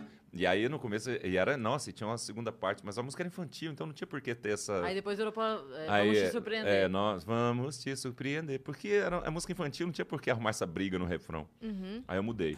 Agora, Oi é uma música que eu escrevi quando eu estava em São Paulo, na época mais deprê. Então, é uma música assim que acabou ficando conhecida pela galera que me acompanha mesmo. Você sabe que aconteceu uma coisa lindíssima na gravação do Cabral. A Marília Mendonça tocou essa música. Você tá brincando. Juro pra você. Mentira. Ela é Maiara Maraíza. Juro Mentira. pra você. E ela já tinha cantado isso no story, eu tinha ficado muito emocionado. Porque é uma música que eu acho linda. Obviamente, toda a história que eu sofri, ela passou dentro da minha cabeça, já não. Mas é muito legal saber que eu soube pontuar um momento que da minha vida não foi legal com uma música tão bonita. Sabe? Porque ela é o retrato de um momento. Que é o que eu falo, eu sou muito feliz com a minha vida hoje, sou muito grato e é, sou, sou pleno com a vida que eu tenho. Mas é legal você ter essa pontuação sobre os momentos que você teve, bons ou ruins. E essa música pontua um momento que, se for ruim, me sobrou uma música que eu acho linda, sabe? Oi, desculpe a intromissão na falta de coragem pra uma ligação. Te mando esta mensagem em forma de canção. Oi, Queria só saber se lê minhas notícias, se ouve o meu CD, se lembra que eu existo, que ainda amo você. É lindo, né? Eu Muito bonitinho, lindo. Eu acho bonitinho. Muito Linda Aí quem mesmo. quiser ouvir, eu só toquei o começo e o final da música. Quem quiser, tem no meu. Eu lancei ano passado o Outro Lado, que é um, um projeto meu e do Chiquinho, é, em que a gente toca músicas que eu tinha escrito fora da banda. Então tem, tem Juiz do Jardineiro, tem Oi, porque eu nunca gravei Oi com a banda. Entendi. É, tem Pra Minha Princesa, tem, tem músicas. E aí foi lá que eu mostrei pros meninos, quando eu gravei esse projeto, a música que eu fiz pra Flávia. Que é lindíssima. Que é lindinha, né? Ah, toca um pedacinho que dela. é, que é uma música que eu fiz quando, quando a gente tava no primeiro dia dos namorados, que eu não tinha dinheiro pra comprar presente pra ela. Aí eu fiz a música. Quando a gente começou, vai me dizer que nunca duvidou que isso daria certo. Tanta diferença entre nós dois, mas essa barreira que se impôs por não estarmos perto. A minha indiferença, a sua intolerância e a dificuldade de um namoro à distância. E contra toda previsão, feito uma conspiração, o amor foi surgindo. E hoje nesse vai e vem Corto essa estrada mais de cem Só pra te ver sorrindo. A minha tristeza Ao ter que te deixar Só não é maior que minha alegria Ao te encontrar de novo então Faço qualquer coisa pra te ver Sei que tudo pode acontecer, mas o meu esforço vai valer. Se no final dessa estrada tem você, faço qualquer coisa pra te ver. Sei que tudo pode acontecer, mas o meu esforço vai valer. Se no final dessa estrada tem você. Ah, eu gosto. É linda, é linda, É é fofa linda. a música. Muito fofa E aí a eu tinha gravado pra esse projeto. O outro lado. Aí a Como gente. circo essa? também? O circo não, o circo eu já tinha escrito antes. Porque o circo. O Ah, circo mas é tá mais. nesse projeto também. Essa que chama pra minha princesa? Não, essa chama é, Final da Estrada. Aham. O, mas o Porque ela circo, realmente mora em BH. E até hoje eu pego estrada pra vê-la. O circo era uma coisa mais sua. Tipo, falando O mais sobre. circo- É. O circo, na verdade, foi o seguinte: eu tava. Eu queria escrever umas músicas e meu irmão, eu tava em Porto de Galinhas. E aí meu irmão me deu uma ideia de escrever uma música. Falando assim, cara, você já percebeu que dentro de um relacionamento, quando você casa, você, você faz o circo inteiro. Ele fala, cara, você precisa domar o leão, você precisa mexer os... O Rodolfo, meu irmão, sempre teve uma analogia para falar da minha carreira. Ele fala, cara, você é músico, você é humorista, você é apresentador. Você nunca... São três pratos que você mantém girando. Se você parar de girar, um cai. Ele sempre usou essa analogia, falando, você tem que girar todos os pratos, o tempo inteiro. É igual um cara de circo, que sai girando prato. Aí, usando essa mesma analogia, ele falou, cara, dentro do relacionamento, quando você casa, ele fala, você tem... Você, você precisa fazer malabarismo, você precisa ser palhaço, sabe? Dentro da sua... Aí eu achei essa ideia muito interessante. Tem, tem uma coisa nessa música que é, eu fico muito. Porque a gente se identifica, né? É tudo na identificação. Mas tem uma coisa nessa música que eu gosto muito, quando você fala assim, entra na jaula da Lioa. E a Yas também, mas como eu sou leonina, é, eu sinto assim, de, caramba, podia ser pra mim, sabe? É. uma coisa meio. Quando- A identificação é muito forte, assim. Meu irmão, quando, quando ele me passou a ideia, eu, eu comecei a escrever a música, aí me veio uma outra ideia, assim, na minha cabeça, que era, eu vou dividir a música em três estrofes. A primeira estrofe é sobre a, a, a minha vida de artista, sabe? Frio na barriga, cortina vai se abrir e tal. Mas eu, eu sirvo para animar as pessoas, para divertir as pessoas. A segunda estrofe eu quero que seja para Flávia que é a porta vai se abrir porque você chegou. Tanto é que tem uma coisa, tem, tem, um, tem umas três mensagens subliminares nessa estrofe, que eu não posso falar, porque é minha e da Flávia. Mas só eu e ela sabemos. São coisas minhas Incrível. e dela. E na terceira, é, eu queria falar sobre a vida em geral. E usei o exemplo do, do ex-baterista da banda, o Zé, que estava com a esposa grávida. E, e eu achava o Zé, na época, meio perdido assim com o que ele queria, mas eu achava meio natural, porque a gente, em vários momentos da nossa vida, a gente se perde mesmo, sabe? A gente não sabe o que fazer. E normalmente é na- nas horas que a gente eh, se vê em piores situações. Então, a última estrofe era meio. Filho na barriga, a vida vai prosseguir, porque o futuro chegou, chegou, chegou. E quando a água bater no seu pescoço, você vai se ver, vai.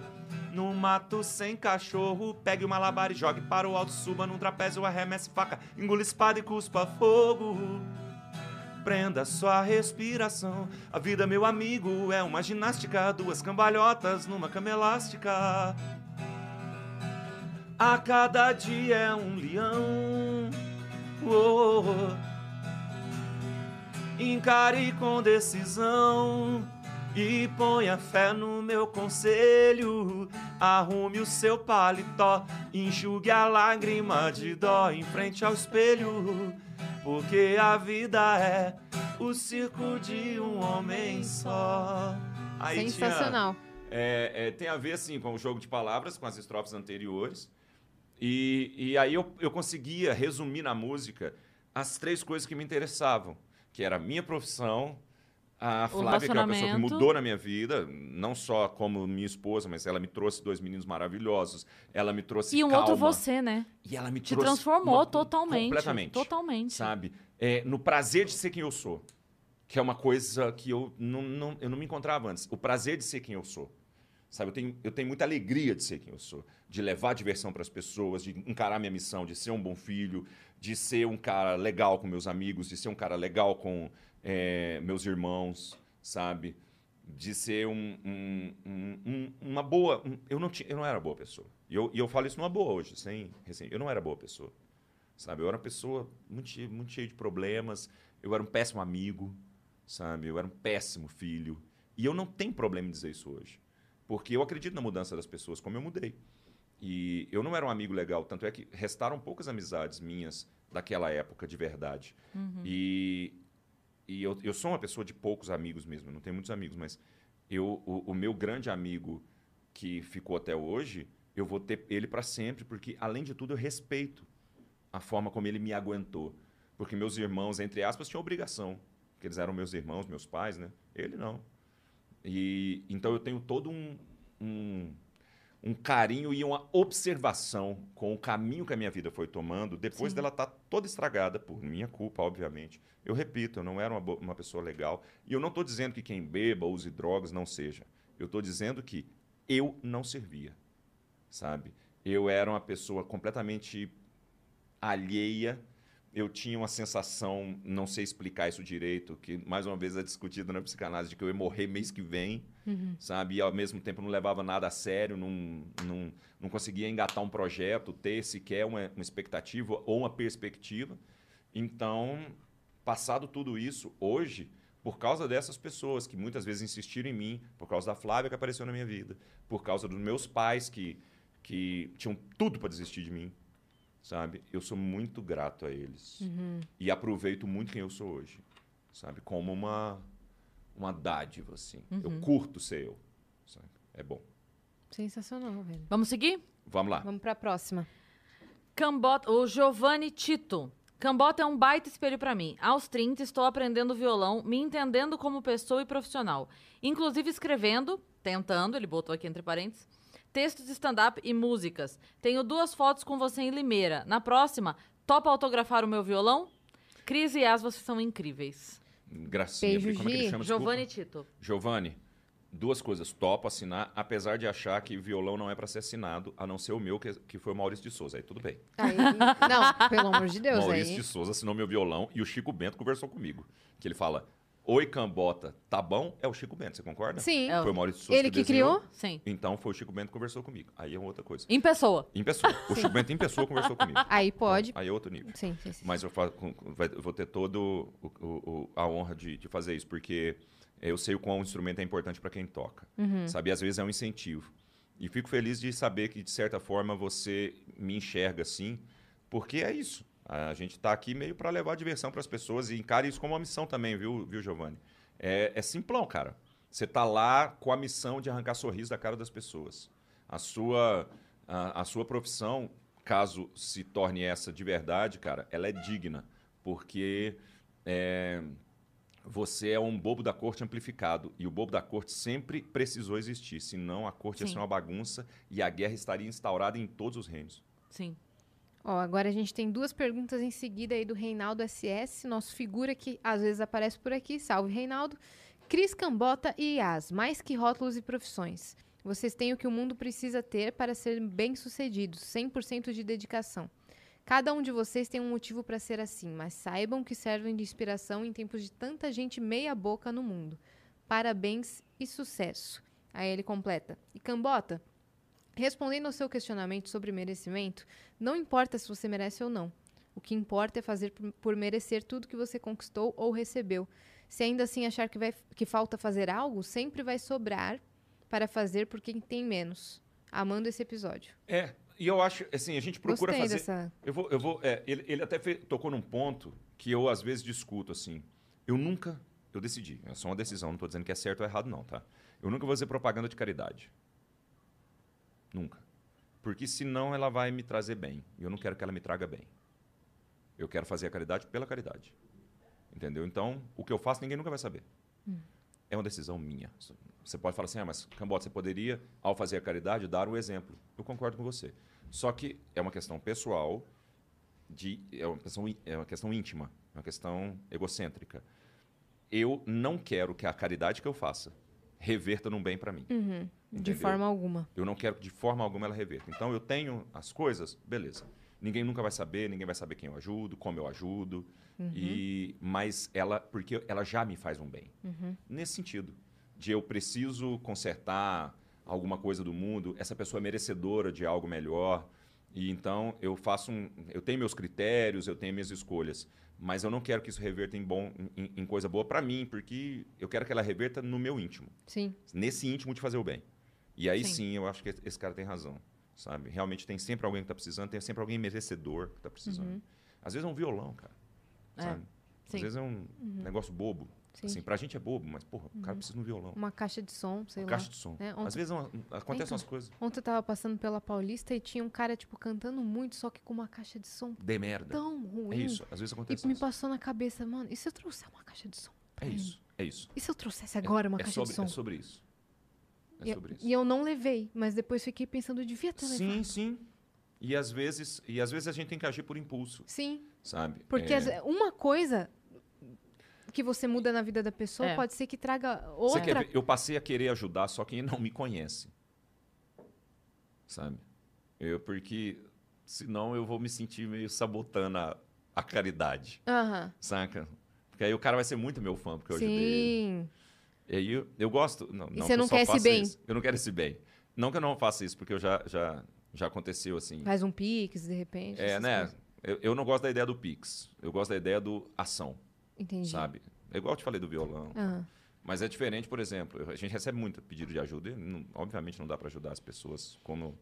Não é nem como eu gostaria, porque né, eu, vou, eu vou estar sendo falso em dizer que eu gostaria de ajudar todo mundo, porque eu nem te conheço, sabe? Não sou essa pessoa. Eu falei, eu não sou essa pessoa tão boa quanto eu pareço, sabe? Eu penso muito mal, às vezes, de alguém, pré-julgo, enfim. Como eu pré-julguei hoje a mensagem da menina me pedindo, que ela quer ser influencer, me pedindo um iPhone. Eu não vou dar. Caramba. É. E ela não. É isso. Eu quero ser influencer. A palavra foi influencer. E eu preciso. Eu só preciso de um iPhone. Você falou, não.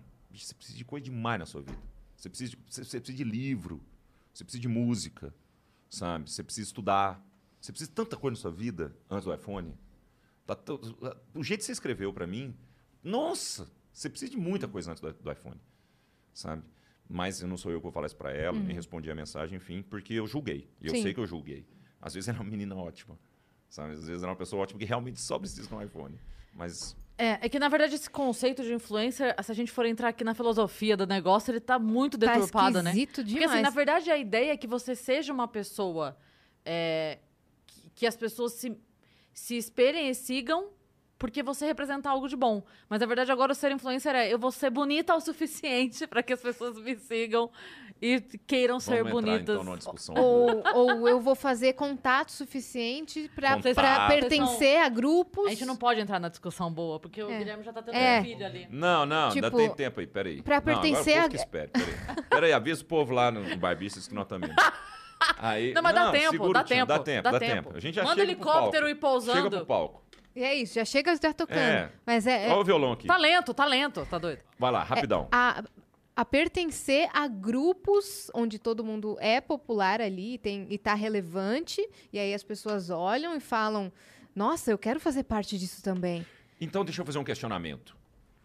Exi- E- Essa tá sendo a vida de influenciador, Sim, entendeu? sim. Você acha que daqui 200 anos a sociedade vai olhar para trás e falar assim: existia uma profissão que era influenciar os outros. E as pessoas vão meio que estudar como é que isso era possível. Porque eu acho que sim. Como a- hoje a gente estuda, eu dei esse exemplo outro dia, conselheiro do rei. Para a gente é uma profissão muito estranha. É.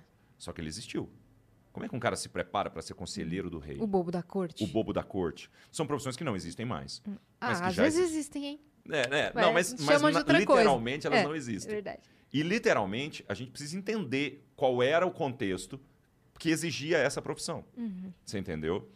É, tem a, a- a profissão do açoitador. Um cara que. O que, que, você faz da vida? Eu sou açoitador de escravos. É uma profissão que a gente tem uma dificuldade É doido, entender. né? Porque a gente acha que o cara é mau. E ele não é mau, se você parar para pensar. Ele está cumprindo uma função que é dada a ele, para isso ele ganha e é o. O que, que você faz? Eu chicoteio gente.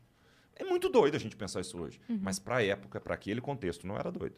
Pode ser que daqui a 200 anos as pessoas olhem para trás. E dentro desse contexto nosso hoje, a gente vê com absoluta naturalidade uma profissão que nem é tão natural assim. É, então. Eu acredito E eu falando isso sobre isso, eu, eu dou muito um tiro no meu pé, porque eu também trabalho com isso. Não, eu também. Eu também trabalho com isso. Eu gosto de mostrar o meu dia a dia nos stories. Só que. Só que Quem mas, não gosta de ter conexões? Quem não gosta que as pessoas venham e. Sim, e é meio viciante. É, é viciante, você se vicia. Mas aí você tem que ver se é por um propósito maior ou se é pela, pelo seu ego. Mas e, e- e mesmo que seja pelo seu ego e isso tá te rendendo, e de certa forma isso também tá fazendo bem às pessoas. Sim, sim. Né? Se você, tem nada de errado. se você cria conteúdo e você, você tem um público, conteúdo, Aí eu, eu vou, eu não te julgo. eu vou falar a frase que o Gaules falou quando ele veio aqui. Que ele, é, sabe o Gaules, né? Uhum. Que joga, e ele passa, tipo, ele faz lives de 10 horas, 8 horas Uhum. e tal. E aí ele falou que uma vez um cara mandou mensagem pra ele falando, cara, é, eu tô, eu tô com depressão e eu, eu fico aqui na sua live, às 8 horas que você fica, tá, lá, lá, lá, é, e é o único momento do dia em que eu fico bem. Aí ele falou, então tá errado.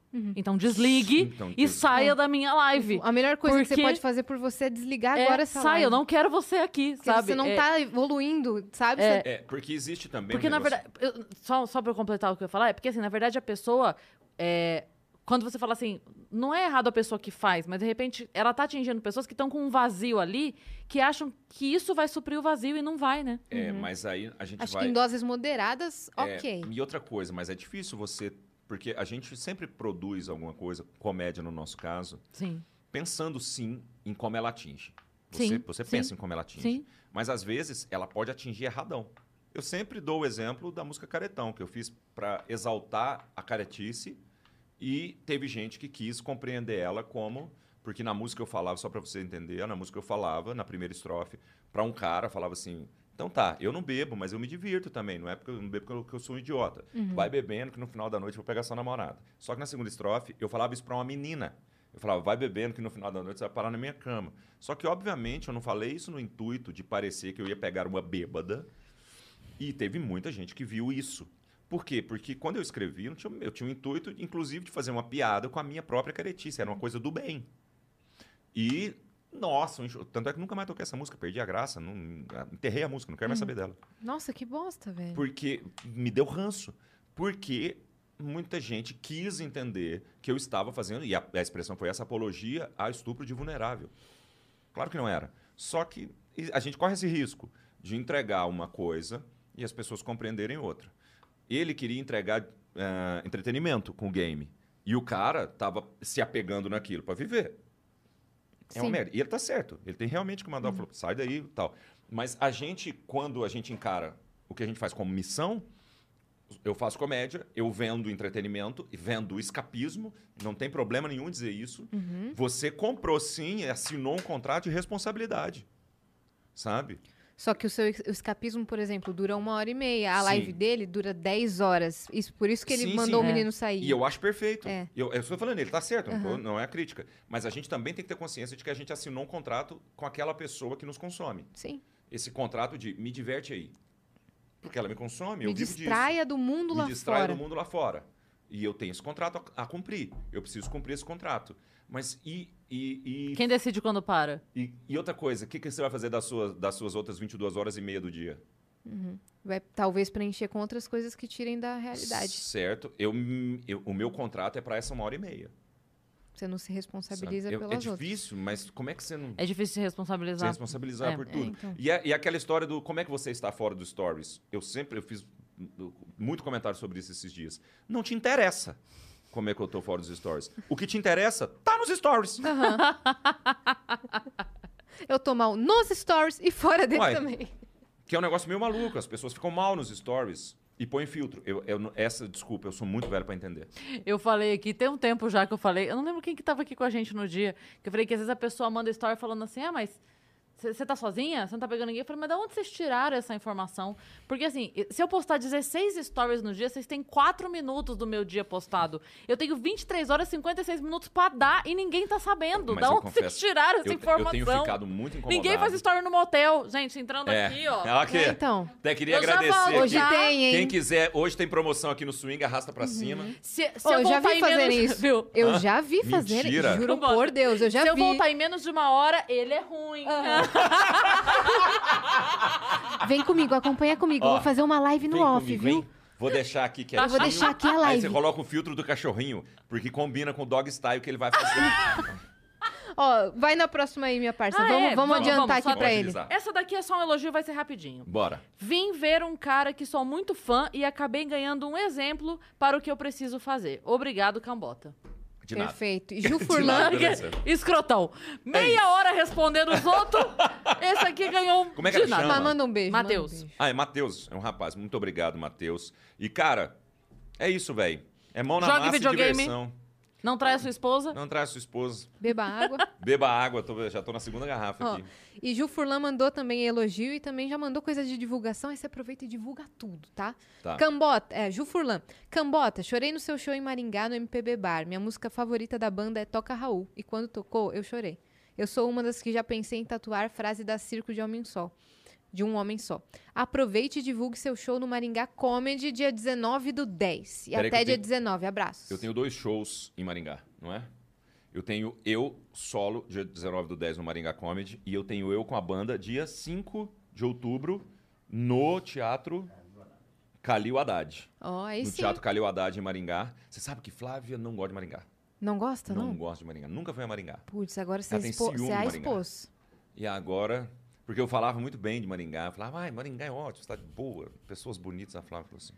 Aí Tem alguma encanou. coisa lá. Aí, numa época, sei lá, num mês, eu fiz vários shows perto de Maringá. E tem um motel, sempre que eu ia de carro, eu não dormia em hotel, eu dormia em motel. Porque é mais fácil, mais rápido e melhor. Mais barato, inclusive. Eu ia de carro, hora que dava sono, eu parava no motel, tranquilão, você não precisa fazer check-in, você entra, carro, Dormiu? dormiu, banheirão, às vezes, outras atividades solo, e vai embora. Entendeu? É mais prático É, do que hotel, é. bem mais prático. É muito mais. E lá em Maringá, perto de Maringá, eu acho que é na estrada entre Maringá e Londrina, tem um motel muito bom. Então, eu, eu lembro que, sei lá, no período de 40 dias, eu fiz uns 3, 4 shows ali perto e uns 3, 4 vezes eu dormi lá. E aí, Flávia encanou. No começo do namoro com Despertou Flávia. aí o alarme. É, ela falou que tanto dorme nesse motel aí. Porque eu sempre que tava lá, falava, ó, tô no tal motel, tô aqui, ela sabe que eu dormi no motel, não tem segredo nenhum. E aí ela, é a quarta vez que você tá nesse negócio aí. Aí ela, ela inventou essa piada própria de que ela odeia Maringá, nunca foi a Maringá. E eu amo Maringá. Ela- É uma ela- delícia. É uma delícia. É uma delícia. Ela fala isso zoando porque eu amo Maringá. E é E Londrina também. Londrina. Amo Londrina também. Eu tive em Londrina no É Balangandã. lindíssimo. Você teve lá também, sim, não vi? Sim, Adoro. mês passado. Agora, Então- Maringá, muito Não, rapidamente, mês, contar uma história maravilhosa de Maringá. Vai lá. Primeiro show que eu fiz em Maringá. 25 Ele mil que vai pessoas. surtar lá. Desculpa. Ele que o quê? 25 Ele que vai mil. surtar ali, ó. Deixa, deixa eu. 25 mil pessoas. Fernando Sorocaba e Pedra Letícia. Eu não conhecia Fernando Sorocaba. Aqui, para essa região, ninguém conhecia Fernando Sorocaba ainda. É, eles faziam muito sucesso lá. Porque ele- eles começaram em Londrina, então eles faziam muito sucesso em Maringá. 25 mil pessoas. Um camarote na frente do palco que tinha uns 25 metros. Para mais. Nesse camarote, só cowboy tomando uísque e tal. A nossa galera do Pedra Letícia estava lá no fundo. Numa época que, pô, Fernando Sorocaba tem uma puta estrutura. E você tocando assim, eu sou goiano. E aí, e a gente tocando dois violões e um carrom. Olha, o diferente. Era um palco um do lado do outro. Um palco maravilhoso, cheio de telão e tal. Um outro palco, fundo preto. Três idiotas. Horrorosos. O Rock in Rio de baixa renda. Ué, o, É, o tipo, palco principal e o palco... ex- mas, o no- mas engraçado que os palcos eram do mesmo tamanho, o que dava uma, uma impressão pior ainda. Porque se tivesse colocado a gente num outro palco do outro lado, menorzinho, a galera teria Só a entendido. galera estaria lá. A galera é, e a galera teria entendido que é um show menor. Não. Fernando Sorocaba, puta estrutura, e sobe luz, e entra dançarino, e entra metais, e os caras entram e um toca violino pra caraca, e eles são bonitos e altos, assim, e eles são grande chapéu e tal. E o nosso show, éramos nós três de camiseta, calça jeans, dois violões e um carrom. E o nosso público, 25 metros de mim, pelo menos, pra mais. E o povo aqui meio que cagando pra gente, cagando. Aí a gente tocando, tocando, tocando, o pessoal aqui. E eu tentando conversar com o povo lá na frente. Assim, não, tava difícil demais o show. Só que tava curtindo, a galera lá tava curtindo e a gente tava curtindo e tal. Só que eu resolvi tocar Caminhoneta Zero. Caminhoneta Zero, que é a música que eu fiz da minha história de Goiás tal, pra quem não conhece, que, que come, ela já começa assim, né? Tô nem aí se você tem caminhonete ou se a sua peguete corneou você. Bicho, só no começo da música começou a voar lata. E eu me senti o Neo do Matrix desviando das latas. E lata voando, bicho. É E que você lá- ainda faz o. É, eu você ainda faz imitando, É, mesmo. presepada no meio. Ainda fiz, ainda, eu lembro que, nossa, foi horrível. Porque eu lembro que eu, só- eu fazia a segunda estrofe imitando o Daniel. Você Ai. lembra disso? Sim. Escolhas, hein, cara? Tô nem aí, tô nem aí. Se você tem três fazendas, ou se a sua renda não chega lá no céu. E aí, nossa, bicho, foi. A nossa galera lá, 25 metros pra frente, 30 Chorando metros de pra rir. frente, chorando de rir, comemorando. Aqui era só vaia e lata voando e tal. E dali pra frente o show É que foi horroroso. tem a frase que você falava assim, é, não sei o que que eu... Não é porque que eu tenho que formar dupla com meu Com irmão. meu irmão, Ah, não, é, não, não, Não é porque, porque ele falava na- assim, porque não é, não é porque eu nasci em Goiânia que se eu quiser preciso fazer com meu- música, Não, não, eu tenho que fazer não. dupla com meu irmão. Ele tá tendo um momento vergonha. Cara, Sabe? foi muito ruim. Sabe quando Foi você tá duas da manhã dormindo, do nada você acorda e Você fala, fala, você lembra que- daquele que- primeiro show? Exatamente. E, e era muito simples. Eu era sei só eu esse terminar o show sem ter tocado essa música. Era um só, puta era show. só. Porque a galera tava curtindo, mesmo a galera que tava aqui, beleza, Tá, eles é. estavam esperando o Fernando Sorocaba, claro. Sim. Mas tava ok, tava na onda. A hora que eu toquei essa música, Hum. eu perdi essa galera, a Uhum. minha galera ficou longe. E aí essa galera aqui começou a me odiar, ainda tinha metade do show pra frente. Você fez, vocês fizeram inteiro? Ah, eu dei uma corrida, uma acelerada no show. Cortaram umas cinco músicas? Foi isso mesmo. É? Cortamos as músicas e terminamos e tal. E a galera lá no fundo pulando um monte. Só que, pô, primeiro que entra Fernando Sorocaba, puta som. A gente era um carrão, dois violão, uma coisa horrorosa. Aí, acabou o show. Eu saí muito mal, pessoal de um FM lá. Acho que até chama Maringá FM. É, veio me entrevistar uma menina, eu lembro que era uma menina linda. Ela veio me entrevistar depois do show. Ela falou: O que, que você achou do show? E eu tava assim. Que Só nem... que era ao vivo na rádio. Ao vivo na rádio, ela falou assim: o show? Ela deu uma repetida, eu falei, "Ah, como-" Aí ela a cortou a atleta de. Olimpíadas que perde, a repórter fala, o que, que você achou? E eu, Eu fiquei, perdi, mano. eu dei umas engasgadas e acabou a entrevista. Aí ela volta e fala, tá aqui, Fabiano Camal tá muito emocionada. Muita- depois- eu, não sei, eu não sei qual que, Sem ela, que que palavras, inventou. ele tá sem palavras. Corta era o câmera da RTV, você... É. Faltou eu falar, tô com essas mais de mesa aqui, ou pederneiras. Era isso. Faltou eu fazer isso. Peguei! Demorei dois segundos pra peguei a referência do Pederneiras. mico.